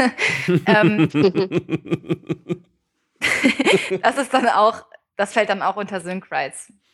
Oder du hast halt einfach die Musik, die du gar nicht so richtig wahrnimmst, bei Grey's Anatomy im Hintergrund, wo eigentlich ne, in Serien permanent irgendwie Musikuntermalung ist, die man gar nicht bewusst wahrnimmt, aber das zählt dann auch dazu. Ja, genau. Also alles, was irgendwie, kann man das irgendwie sagen, alles, was irgendwie äh, Audio, audiovisuelle Medien unter, unterlegt oder für kommerzielle Auswertung vielleicht? Für, ja, genau. So? Also, so, das ist im Grunde das, was man unter Sync Rights versteht. Und was ja auch bei euch auf der Website, glaube ich, steht in den FAQs, ähm, ihr, ihr macht es ja quasi mit Ausschreibungen, oder? Also wir ähm, machen das ja auch, auch weltweit. Mhm. und äh, meine Kollegen arbeiten dann weltweit mit den Werbeagenturen oder sogenannten Music Supervisern zusammen, die sich dann genau um solche Sachen kümmern. Und wir kriegen dann von denen die sogenannten Sync Briefs wo dann die Anforderungen draufstehen. Ne? Wir möchten irgendwie für die neue Werbekampagne von XY brauchen wir einen Song, wo Liebe drin vorkommt, der total mellow ist, Singer-Songwriter und dann muss noch fröhlich irgendwie im Refrain mit drin sein oder ähnliches. Genau diese Sync Briefs, also wir haben, hören wirklich jeden Song an, der bei uns reinkommt der bei uns registriert wird. Die werden katalogisiert und wir haben dann eine, eine, Dat eine sehr, sehr große Datenbank von Songs. Es gibt halt natürlich auch Songs, die sind, äh, da weißt du, das, das wird nie was. Also irgendein Death Metal Song wird, ne? also muss man ja mal dann mal ehrlich sein. Ne? Ja, natürlich. Es gibt Serien, wo sowas dann ne, meist parodistisch drin vorkommt. Äh, sah ich, glaube ich, bei Grey's Anatomy oder so. Ich glaube, irgendein so YouTube-Clip hat jemand rumgereicht irgendeine dieser Serien, wo man es nicht erwartet, ist einer der Kollegen ja. auf einmal Death Metal Fan oder so und dann läuft halt, ne, Agasmophof. Ja, hier, hier, warte, warte, warte, was war Scrubs? Nee. Ähm, der, Ach, doch, doch, doch, doch, doch, bei Scrubs, Scrubs, auch, das stimmt. Der, der Typ, der auf Power Metal okay. steht, der, der, der Paketbote. Im Auto, ne? Ja, ja so ein genau. OPS-Typ äh, irgendwie. Äh, Devil Driver. Devil, yes. Yes. Grüße an Desfahrer an der Stelle, genau, ja. genau, so Dinge, aber das heißt, das war ein typischer Sync-Alarm. Das das stimmt, das war ein typischer Sync-Alarm. Gut, dann ja. nehme ich das zurück mit dem Death Metal. Also liebe Death Metal-Bands da draußen, ihr habt volle Chancen auf den Sync. ähm, ja, okay. Ähm, genau, also es gibt auch einmal diese, diese Datenbank, auf die dann ähm, die Agenturen und die Music Supervisor auch darauf zugreifen können und es auch tun. Und diese Ausschreibung ähm, haben wir im System, dass die Bands die aktuellen Sync-Briefs sehen können und vielleicht wirklich nochmal, wenn sie Lust haben, direkt einen Song dafür schreiben können oder sagen, hey Mensch, ich habe da doch noch irgendwas, das habe ich gar nicht angemeldet oder Mensch, mein Song, den ich jetzt hier, der würde super passen. Und wir haben dann wöchentliche Newsletter, wo dann die aktuellen ähm, Sync-Briefs auch drin sind, dass da auch nichts verloren gegangen wird. Also man kann sich dann auch, man weiß immer, was, was passiert, was ausgeschrieben wird und kann sich dann direkt drauf bewerben, wenn man das möchte. Mhm, da seid ja. ihr sowieso sehr fleißig. Ähm, also die Newsletter sind immer nett gestaltet und äh, weisen immer darauf hin, Achtung, das Jahr geht zu Ende, trag jetzt nochmal alle Konzerte ein. Äh, hier gibt es noch eine Möglichkeit, Geld zu verdienen. Und äh, habt ihr, und das ist jetzt Thema Sync, habt ihr eure Songs ohne Vocals auch nochmal hochgeladen als eigene Songs? Denn die sind scheinbar leichter zu verdienen. Ähm, ist so, ja. Also Weil der, der Großteil ist halt dann eben nicht die O2-Kampagne. Ne? Das sind halt einfach, Großteil ist Unterlegmusik.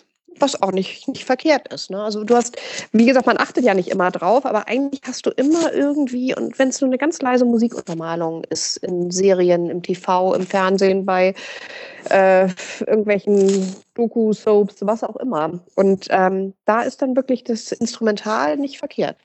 Mhm, das ist, weswegen ich dann auch einfach bei, ne, wie gesagt, wir sitzen gerade quasi im Studio und wir werden nach dem Mix einfach nochmal eine Version der Songs ausspielen ohne Vocals. Und die bei euch hochladen. Und oh, und bitte noch eine Akustikversion. Weil vielleicht kriegt ihr die noch bei Grey's Anatomy unter. Oh. Ja. ja. ist euch übrigens mal aufgefallen, ich meine, ihr guckt das wahrscheinlich nicht, ne? Aber mir ist mal aufgefallen, dass wirklich in jeder Folge irgendjemand heult. Bei Grey's Anatomy? Ja. Ja, das stimmt. In jeder also Folge. Das liebe Grey's Anatomy. Ja. Oh. Aber weißt du, was sie jetzt in der letzten Staffel gehabt haben? Die haben nur noch 80er Coverversionen gehabt. Ganz komisch. Okay. Nur noch. Ganz entsetzt. Das muss jetzt ganz schnell wieder geändert werden. Ich muss da mal mit meinen Kollegen sprechen. da muss mal wieder ein bisschen Death Metal. Ja, also, okay, das. Könnt ihr überhaupt noch normal Serien gucken oder wird sofort der Sync-Kollege äh, angerufen, wenn irgendwas nicht so ist, wie es gefällt? ist wie bei Designern, die nicht mehr irgendwie auf eine Menükarte gucken können, ohne direkt so, äh, Helvetica, viel zu eng gestellt. Äh. Ja, oder mein Freund, der kann keine Filme mehr gucken. Der macht halt äh, Musikvideos und, und ähm, Imagefilme und so. Und der kann halt keinen Film mehr gucken, ohne mir genau ja. zu erklären, wo die Kamera gestanden hat und welches Color Grading und boah, kannst den Hobbit nicht mehr gucken. So. Ja. Also ich bin ziemlich nerdig, was das angeht, so was Herr ja. der Ringe und, und so, ne? Ja. Ich habe zum Beispiel in der siebten Klasse haben wir uns Briefe geschrieben auf Elbisch, damit die Lehrer das halt nicht ähm, erkennen konnten. Und tatsächlich hat es funktioniert. Yay! Ich habe äh, Kyrillisch genommen übrigens. Clever. Elvis, kannst du mir bitte noch mal beibringen? Das würde ich auch gern können. Ich gucke mal, ob ich das Alphabet noch finde. Wir hatten nämlich in unserer Federtasche so einen ganz kleinen Zettel, wo das Alphabet auf Elvisch drin steht. Ach, cool, geil. Ja. Sehr gut. Oh mein Gott, ja. Ja, voll. Du wirst es nur noch sprechen können. Es klingt so schön. Oh, ja. oh. Wollen wir die, Malik, wollen wir die nächste Folge auf Elbisch machen? Gar kein Problem. oh, ich kaufe mir noch so schön. Spitzohren ja. ja.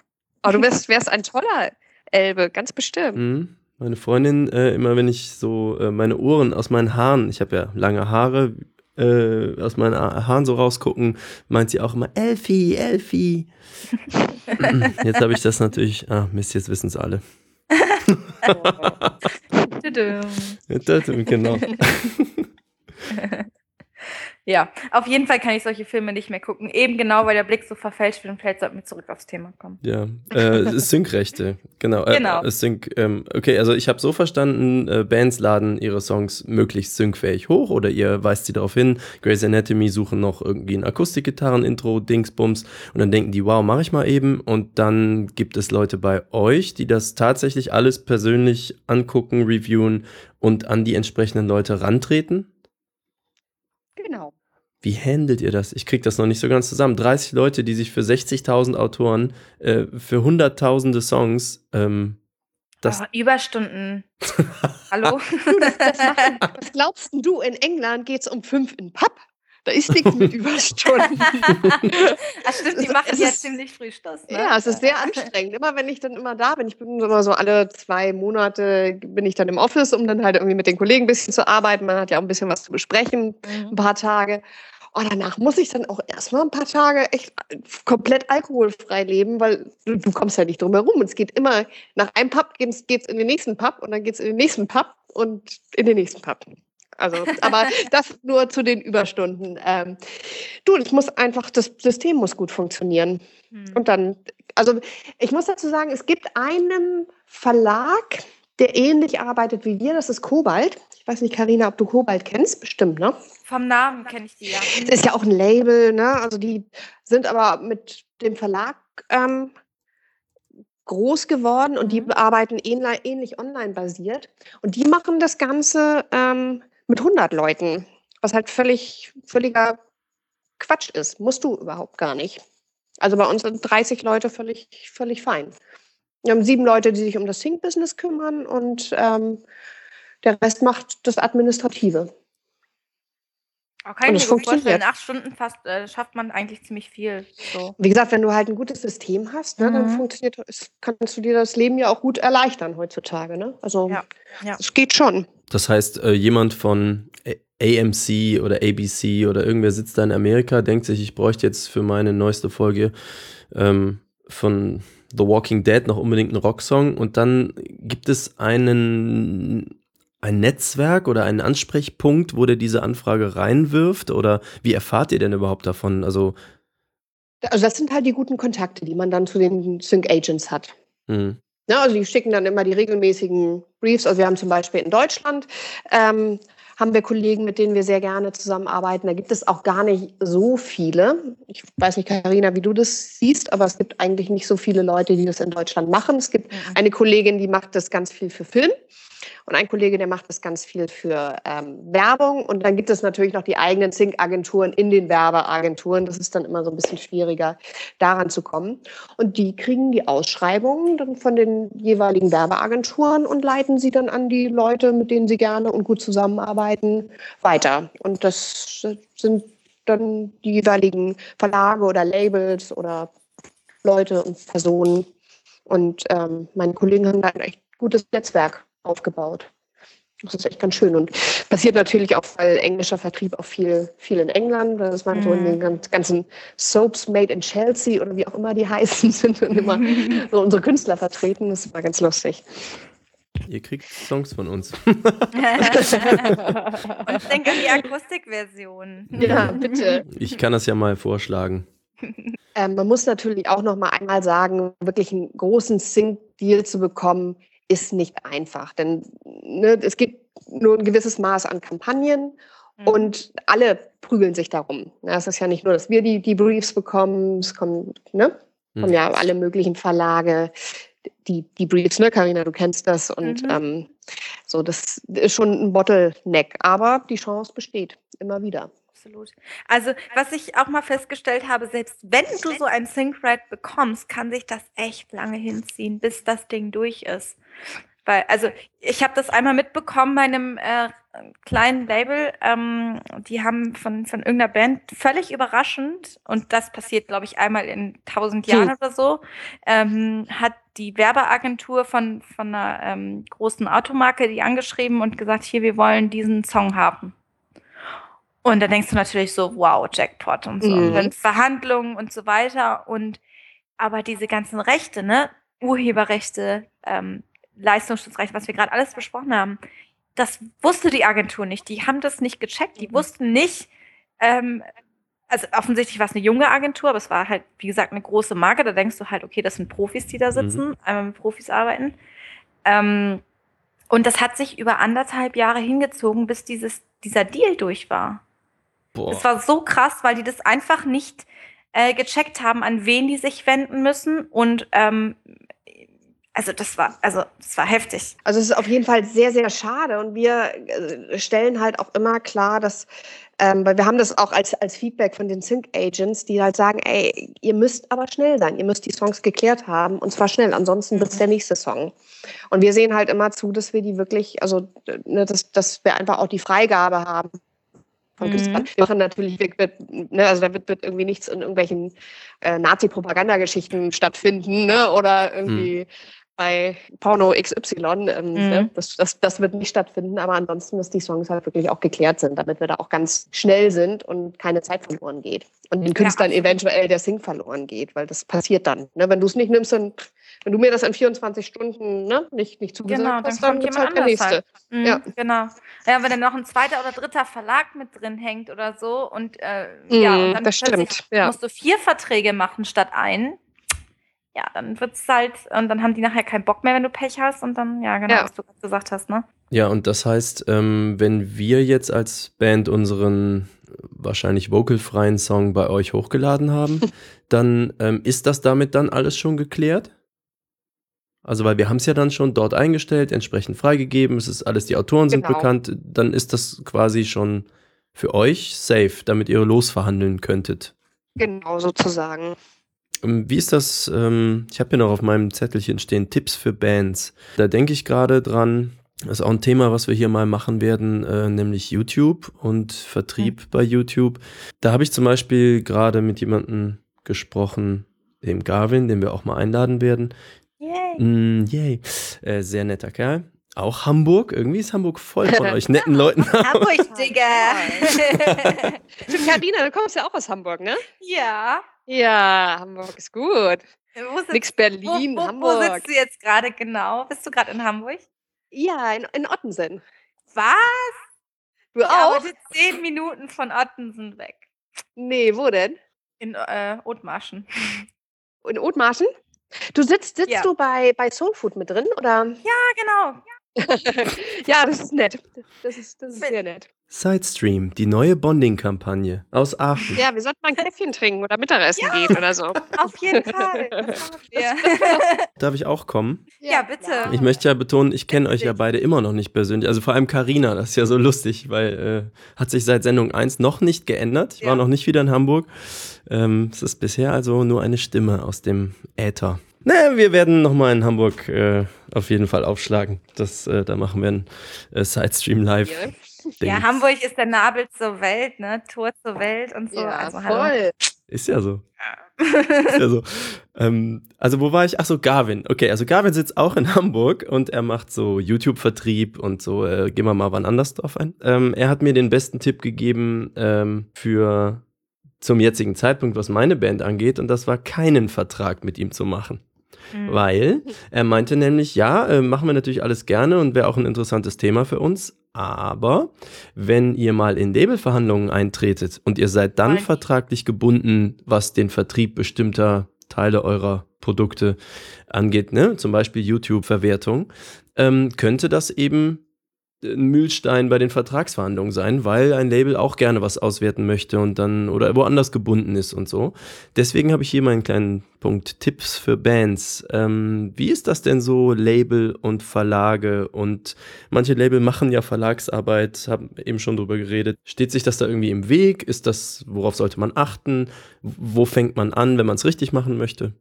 Grundsätzlich ist halt Labelarbeit und Vertriebs äh, Vertriebsarbeit, Labelarbeit und Verlagsarbeit ja schon getrennt voneinander. Also das sind ja ähm, zwei unterschiedliche Paar Schuhe, sag ich mal. Also mhm. wenn jetzt ein Künstler zu uns kommt, der schon einen Verlag hat, ist das überhaupt kein Thema. Also dann sind wir sogar froh, Ne, weil diese ganze Geschichte eben, diese komplizierte GEMA-Abrechnung und, und äh, Anmeldung und so, das, das erledigt ist. Und äh, von dem her, das steht sich also meiner Meinung nach steht sich das überhaupt nicht im Weg. Also ihr macht das nee. quasi eher aus der Not geboren, weil der Künstler die Abrechnung haben muss und nicht weiß, wohin er sich wenden soll?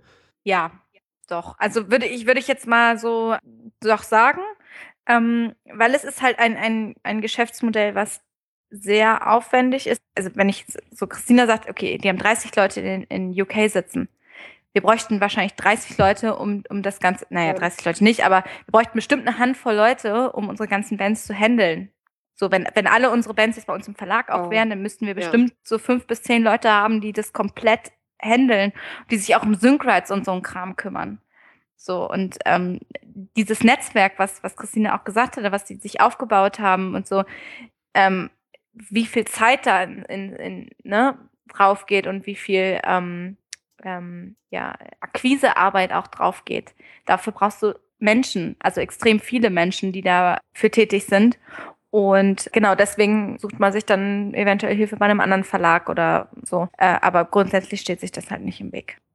Ja, Christina, meinst nee, du auch? Sich genauso, absolut. Es kann sich eigentlich, also es wäre wünschenswerter, wenn es sich mehr ergänzt und ähm, manchmal die Verlage und mhm. die Labels noch viel, viel enger zusammenarbeiten würden, weil man dann noch viel mehr bewegen könnte meine Meinung. Genau. Also, so, ja, das war absolut. so ein bisschen meine, was ihr vorhin hat bei der Label-Erfahrung. Das, das, also es gibt ganz tolle Verlage, mit denen man auch super zusammengearbeitet hat, aber bei vielen war das eher so ein bisschen mau. Und ähm, gerade wenn es wirklich um, um VÖ-Timing geht, wo man dann echt Hand in Hand arbeiten könnte, passiert dann manchmal reichlich wenig. Und das ist dann so ein bisschen schade. Also es könnte sich alles super ergänzen und tut es ja auch in vielen Fällen, aber ähm, ja, genau. Also eigentlich steht dem nichts im Wege, dass, dass beide zusammenarbeiten. Was wäre genau so ein typisches VÖ-Termin, Zusammenarbeits Thema? Also warum müsste sich da abgestimmt werden? Ich hatte jetzt eher so gedacht, die Verlage kommen, wenn alles gelaufen ist, hinterher und claimen dann mal, was passiert ist. Also in den meisten Fällen gibt es die Verlage vor den Labels. Mhm. Weil das ja auch die wirklich erste Einnahmequelle für Künstler ist. Ne? Also was machst du, bevor du überhaupt eine Platte recordest? In den meisten Fällen spielst du live, oder? So, also eigentlich oft der Fall, dass es erst den Verlag gibt und dann das Label. Ich präzisiere gerade mal, also wenn ich so einen VÖ-Termin habe, so 1. September kommt meine neue Platte raus, ich spiele vielleicht schon ein paar Konzerte, wo diese Songs auch schon live gespielt werden. ähm, warum muss der Verlag sich mit meinem Label überhaupt absprechen? Denn ähm, ja, ich würde ja einfach wie bei euch zum Beispiel dann schön online äh, im Backend eintragen, ja, ich habe dann diesen Song gespielt. Ähm, und dann claimt ihr fleißig diesen Song und eigentlich müsstet ihr doch nie mit meinem Label sprechen darüber. Also müssten wir auch nicht. Es gibt halt Verlage, die ähm, selber eigene Promo-Abteilungen haben, zum Beispiel, die ein bisschen ergänzend arbeiten können. Das tun wir jetzt in dem Fall nicht, gibt es aber. Also da ist das wünschenswert. Es wäre auch toll, wenn ein Sync in Richtung VÖ Aha. zum Beispiel getimed werden mhm. könnte. Ne, mhm. Das würde sich natürlich schön, schön ergänzen, so bei solchen Geschichten. Ah, stimmt. Ja. also ich habe das jetzt zum Beispiel auch gerade gehabt. Ich hatte eine Band, ähm, und die hatten einen Song auf dem Album, den habe ich gehört und dachte so, oh, den würde ich so gerne in Videospielen unterbringen. Oder in so, ja. so, so, Serien wie Game of Thrones oder so. Also den, den YouTube-Link packe ich auf, äh, auf jeden Fall in die Show Notes, weil der ist der Hammer. Auf jeden Fall äh, wäre das natürlich der Hammer gewesen, wenn man da einen Verlag an der Hand gehabt hätte, äh, den man hätte anschreiben können, wo dann halt auch, wo du weißt, okay, da antwortet auch jemand, der kennt vielleicht jemanden oder so. So, das ist halt immer das Ding, ne? Als Label, du, du, du, ähm, du musst dich halt erstmal, du musst dir erstmal die Fühle ausstrecken und so. Gibt es überhaupt irgendwelche ähm, Games-Hersteller äh, oder so, die man mhm. anschreiben könnte? Antworten die überhaupt? Weil die kennen dich nicht. So, die kennen vielleicht mhm. irgendwie die, die Band irgendwo ganz, haben sie vielleicht mal gehört, wenn sie die Musikrichtung hören oder wie auch immer. Aber und, und das ist halt genau das Ding, weil das, das, das Kontaktnetzwerk, was ein Label hat, ist eigentlich ein ganz anderes als das, was ein Label hat. Und wenn was du als. Verlag hat, meinst du? Ja, Verlag hat, genau. Hm. Und wenn du als A&R oder so, die, du hörst die Platte durch oder so und denkst dir so, boah, der Song in einem Game, boah, geil. Oder mhm. in der neuen Game of Thrones Staffel oder whatever. Äh, und dann hast du jemanden äh, bei dem Verlag von der Band, den du ansprechen kannst, wo du genau weißt, okay, der hat da und dahin Kontakt oder so. Das wäre doch der Hammer. Weil du ja. könntest viel schneller, viel mehr erreichen, als wenn du erstmal mühsam rausfinden müsstest, okay, die Band ist da und da im Verlag. Okay, da muss ich erstmal bei der Zentrale anrufen. Okay, da muss ich erstmal rausfinden, wer ist überhaupt für die Band in irgendeiner Form zuständig. Gibt es überhaupt bei dem Verlag jemanden, der für Games zuständig ist und so. Und bis das gelaufen ist, ist das Game schon längst draußen. Ja. Ja, mhm. so. ja. Also, cool erklärt. Genau. Ja, und da, äh, genau, wäre das total klasse wenn, wenn, wenn sich Verlage und ähm, Labels ähm, ja, gegenseitig viel mehr unter die Arme greifen würden. Und gemeinsam könnte man da halt auch viel mehr Geld für die Bands rausholen. Ja, absolut. Aus eigener Erfahrung mit unserem Gangnam Style Cover weiß ich, wie schwierig es sein kann, Rechte für einen Song, den man covern möchte, zu bekommen. Mhm. Ähm, wie ist das denn? Wie handelt Centric das eigentlich? Also wenn jetzt von meiner Band jemand was covern möchte, spricht er doch mit euch.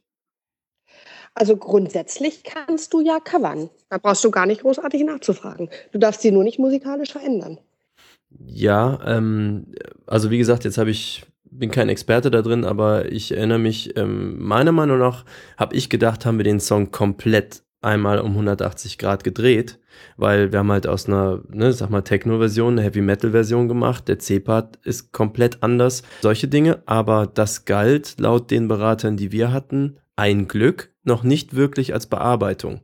Weil wir den Text nicht haben. verändert haben mhm. und ja. weil wir, glaube ich, irgendwie die Tonhöhe oder die Gesangslinie oder so nicht wirklich verändert haben, obwohl das im C-Part doch so ist.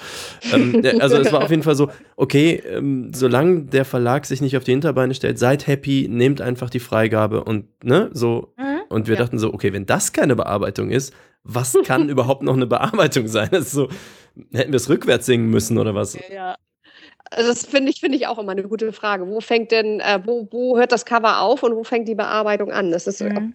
ganz schwierig. Also ich habe da selber auch keinen mal Daumen. Nee, also nee. Mein, so Dozent so? meinte, mein, mein Dozent meinte auch immer, okay, äh, einfach machen und im Grunde und mal gucken, ne? es, und mal gucken. Im Grunde hängt es dann davon ab, wie der Richter entscheidet. Der hört sich ja. das an und sagt, ja, ja, ist ein Cover. Oder eben nicht. Ja. So, also äh, das, das hängt dann vom, vom, vom zuständigen, ich sag mal, Gerichtsmitarbeiter ab, äh, wie der entscheidet.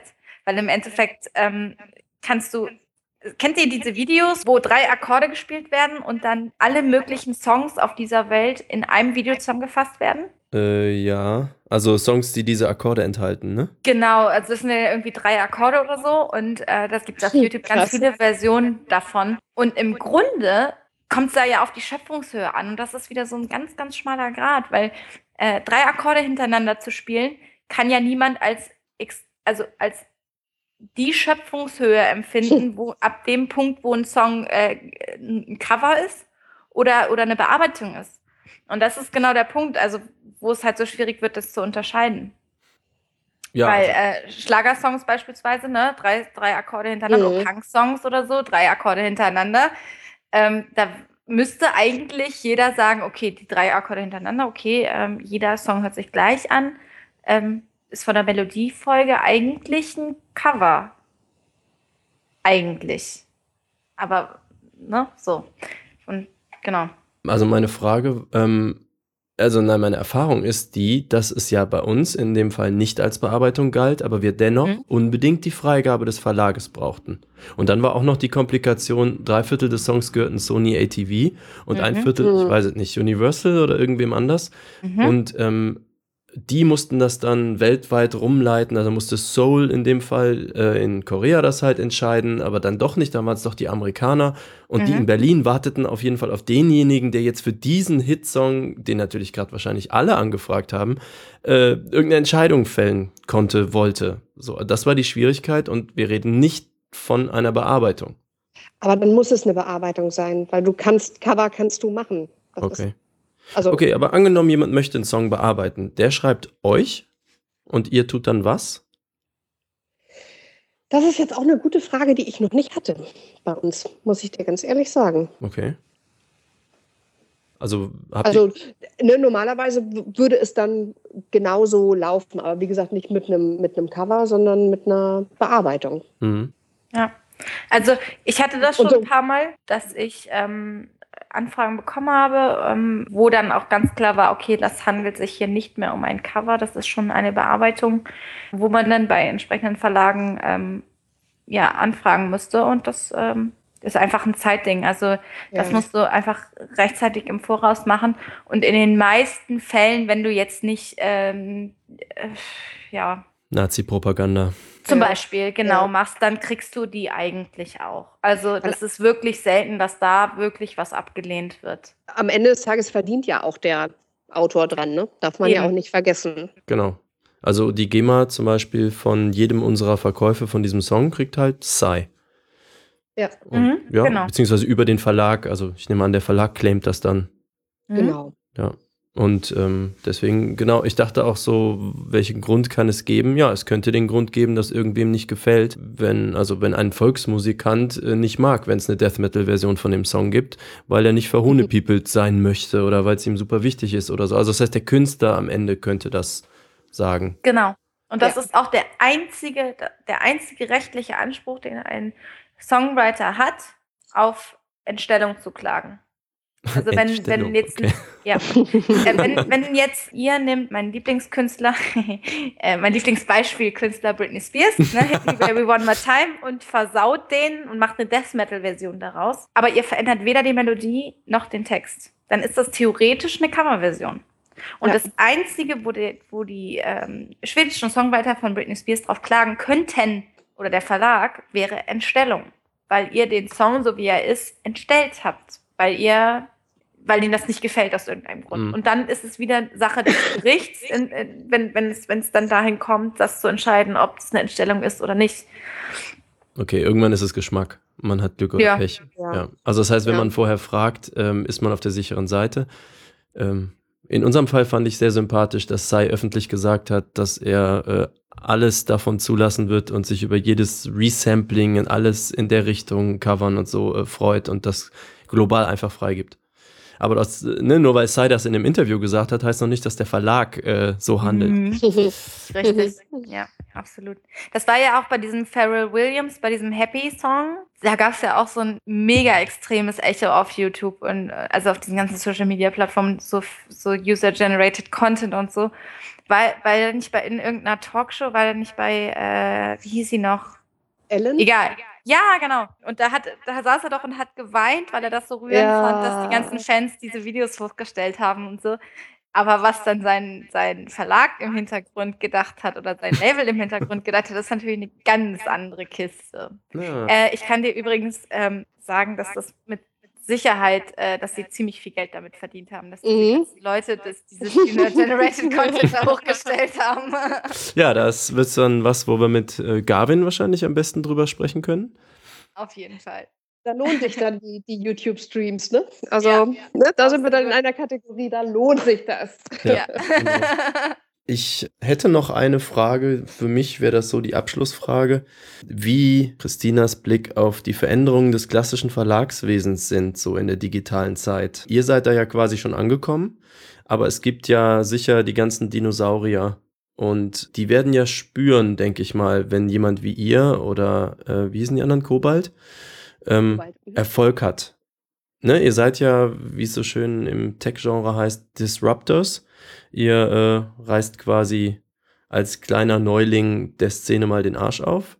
So wirkt das auf mich, ne? Ihr schön also, gesagt. Also, ne, ihr habt ein äh, neues Geschäftsmodell mit viel schlankeren ähm, Verwaltungsstrukturen und ähm, seid viel direkter beim Endabnehmer, beim Künstler. Ja. Interessiert mich auch Karinas Meinung. Also, das ist ja sowas, das klingt so ein bisschen wie der iTunes-Shift. Da kommt jemand Neues, digitalisiert, verschlankt das Ganze ein bisschen und hat damit Erfolg. Wie seht ihr da so die Veränderungen in der Verlagslandschaft und was bedeutet das für die Künstler?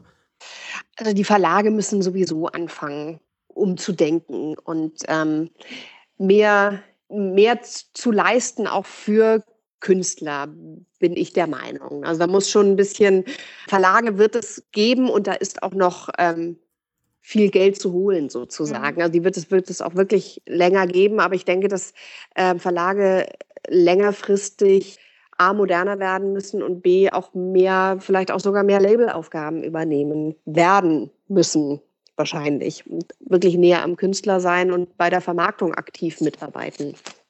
Also das denke ich einfach, dass das ein großer Punkt sein, sein wird. Ich bin aber auch der Meinung, dass es noch eine andere Strömung gibt. Und da sind genau wir auch die richtigen. Viele Künstler nehmen ihre Vermarktung selber in die Hand. Und das ist auch gut so. Mhm. Und kümmern sich selber um ihre Angelegenheiten. Und da gibt es ja auch viele Plattformen, ähm, nicht nur im Verlagsbereich, sondern auch im, im Label- und Vertriebsbereich, Bereich, wo du wirklich anfangen kannst, dich selber in alle Richtungen zu vermarkten. Was auch sehr, sehr schön ist. Ja, ich hatte mit Carina schon in beiden Sendungen, denke ich, relativ viel drüber gesprochen. Ähm, die allgegenwärtige Frage bei den jungen Bands, bei den nicht etablierten Bands, sage ich mal, ähm, ist dieses, ähm, wofür brauche ich noch ein Label? Und ähm, wir kamen immer wieder aber auch dazu, die ganzen von der Vertriebsstruktur über die Vitamin B-Struktur gibt es halt so viel Expertenwissen, wo halt einfach dann ein Team ist, was dich gemeinsam äh, auf eine andere Stufe heben kann als Künstler. Dass es halt aus der Warte Sinn macht. Weniger dieses, äh, ich könnte nicht selbst eine CD herstellen, aber vielleicht schon, ich kann sie nicht mehr selbst in einem Mediamarkt deutschlandweit unterbringen. Und Definitiv, ja. Also, ne, das sind halt so, dass die Gründe verschieben sich vielleicht, aber es gibt immer noch geballte Kompetenz, die einfach an den Stellen auch wartet. Also so. allein das Thema, was wir vorhin äh, angerissen haben, Syncrites. Ja. Wie willst du als, als ähm, kleine Band aus dem äh, aus Pinneberg beispielsweise. ja. Oh. äh, als, als Pinneberg irgendwie an eine O2-Werbung kommen oder so. Und, äh, und, genau da sind dann Verlage halt so extrem wichtig. Und es gab ja diese eine Band, ich weiß nicht mehr, ich weiß nicht, wie die hieß und woher die kam, irgendwo aus Deutschland, die so extrem steil gegangen sind und wo plötzlich, ja, weiß der Geier und oder oder äh, wie heißt sie, Una, die, die plötzlich mit Santiano irgendwie im Studio war oder so ähm, und, und, und da mega groß geworden ist oder so. Und genau das sind so die Punkte, das sind irgendwie so, so relativ kleine, ich sag mal, Menschen, die, die irgendwie ihr Ding machen so und die irgendwie Künstler sein wollen. Äh, aber genau da ist es das, wo, wo, wo Verlage und, und Labels und Vertriebe eben ansetzen und, und wo die ihre ähm, Connections in die ganze Welt haben. So, wenn man sich jetzt Centric anguckt mit dem ganzen Vertriebsnetz in, in äh, UK oder, oder Kontakte zu Grey's Anatomy beispielsweise, so irgendwelche US-Serien, wie würdest du da als kleine Band rankommen? Gar nicht. Ja, ja. Und, und das ist genau der Punkt. So, du hast zumindest als, als kleine Band die Chance, es hinzubekommen, äh, die du sonst nicht hättest. Ja, das absolut. Ist, das ist meine Meinung. Mhm. Ja. Wäre aus meiner Sicht ein ganz wunderbares Schlusswort, wenn ihr beide ah. nicht noch was beitragen möchtet, dann. Oh, einen habe ich noch. Ein tolles oh, Schluss. Ich, ich habe noch einen. Auch jemand aus Hamburg, äh, mein Kumpel Johnny. Ich hatte den wohl in irgendeiner Sendung mal, äh, den Daniel Herdmann, den ihr ja vielleicht auch kennt, ähm, mal genannt und der sei irgendwie die Verbindung zu einer Band namens Captain Kappa gewesen. Ich habe keine Ahnung, wovon ich damals geredet habe. Auf jeden Fall kriegte ich äh, jetzt vor zwei Tagen irgendeine äh, Mail, Monate später, von Johnny, der sagte, nein, das war nicht Daniel. Wir waren damals auf dem Konzert von Captain Kappa, weil ich dich mitgenommen habe, weil ich deren Promo gemacht habe. Also, lieber Johnny, hiermit eine Korrektur, damit wir das klargestellt haben. Johnny hat also mich mit auf dieses Konzert von Captain Kappa mitgenommen. Daniel war nur auch da. So, dann ist ja hoffentlich in Hamburg die Wogen geglättet. ähm, ja, ähm, Christina, hast du noch äh, etwas? Möchtest du noch Werbung für deine Firma machen oder so? Ich glaube, wir haben genug, genug darüber gesprochen. Mhm. Hauptsache, die lieben Bands nehmen, nehmen alles selber an die Hand und kümmern sich um, um ihr Geld. Das ist wichtig. Ja. So. Genau, meldet euch bei Centric an. Ähm, wenn ihr Britney Spears Fans seid, schreibt bitte eine E-Mail an Karina. Ansonsten, äh, ihr findet unsere Show Notes, Downloads, iTunes, äh, RSS-Feeds und alles, was ihr wissen wollt, unter j.mp slash Sidestream. Da müssen, muss ich mal mit Karina reden, ob wir sidestream.fm haben wollen, aber kostet irgendwie so Geld. Ähm, wenn ihr uns was Gutes tun wollt, zum Beispiel Geld schicken, damit wir sidestream.fm bekommen. Es gibt auf unserer Page Links zu Wunschlisten oder zu Auphonic Credits. immer noch meine Glitzer-Pony-Sticker auf. Yep. Und der Sommer kommt, ne? Carina hat da noch so einen sehr netten regenbogenfarbigen Swimmingpool, den sie gerne hätte. äh, wie heißen die Dinger? Planschbecken. Ja. Ne? Also auf unserer Seite, wenn ihr irgendwie denkt, wow, ihr habt ja wirklich äh, mich hier mal aufgeklärt und Centric hat mir so viel Geld gebracht, das hätte ich ohne euch nicht gewusst. Tut uns doch Juhu. was Gutes und äh, klickt etwas in unseren Wunschlisten an. Das ist, denke ich, selbsterklärend. Ihr könnt uns gerne erreichen für Fragen oder Kommentare oder Beschimpfungen unter facebook.com slash sidestream.fm. Sucht einfach nach Sidestream. Oder bei Twitter auch immer gerne, da kriegt ihr eine schnelle Antwort at sidestream.fm. Soweit wäre es das von meiner Seite und äh, ich verbeuge mich gen Norden.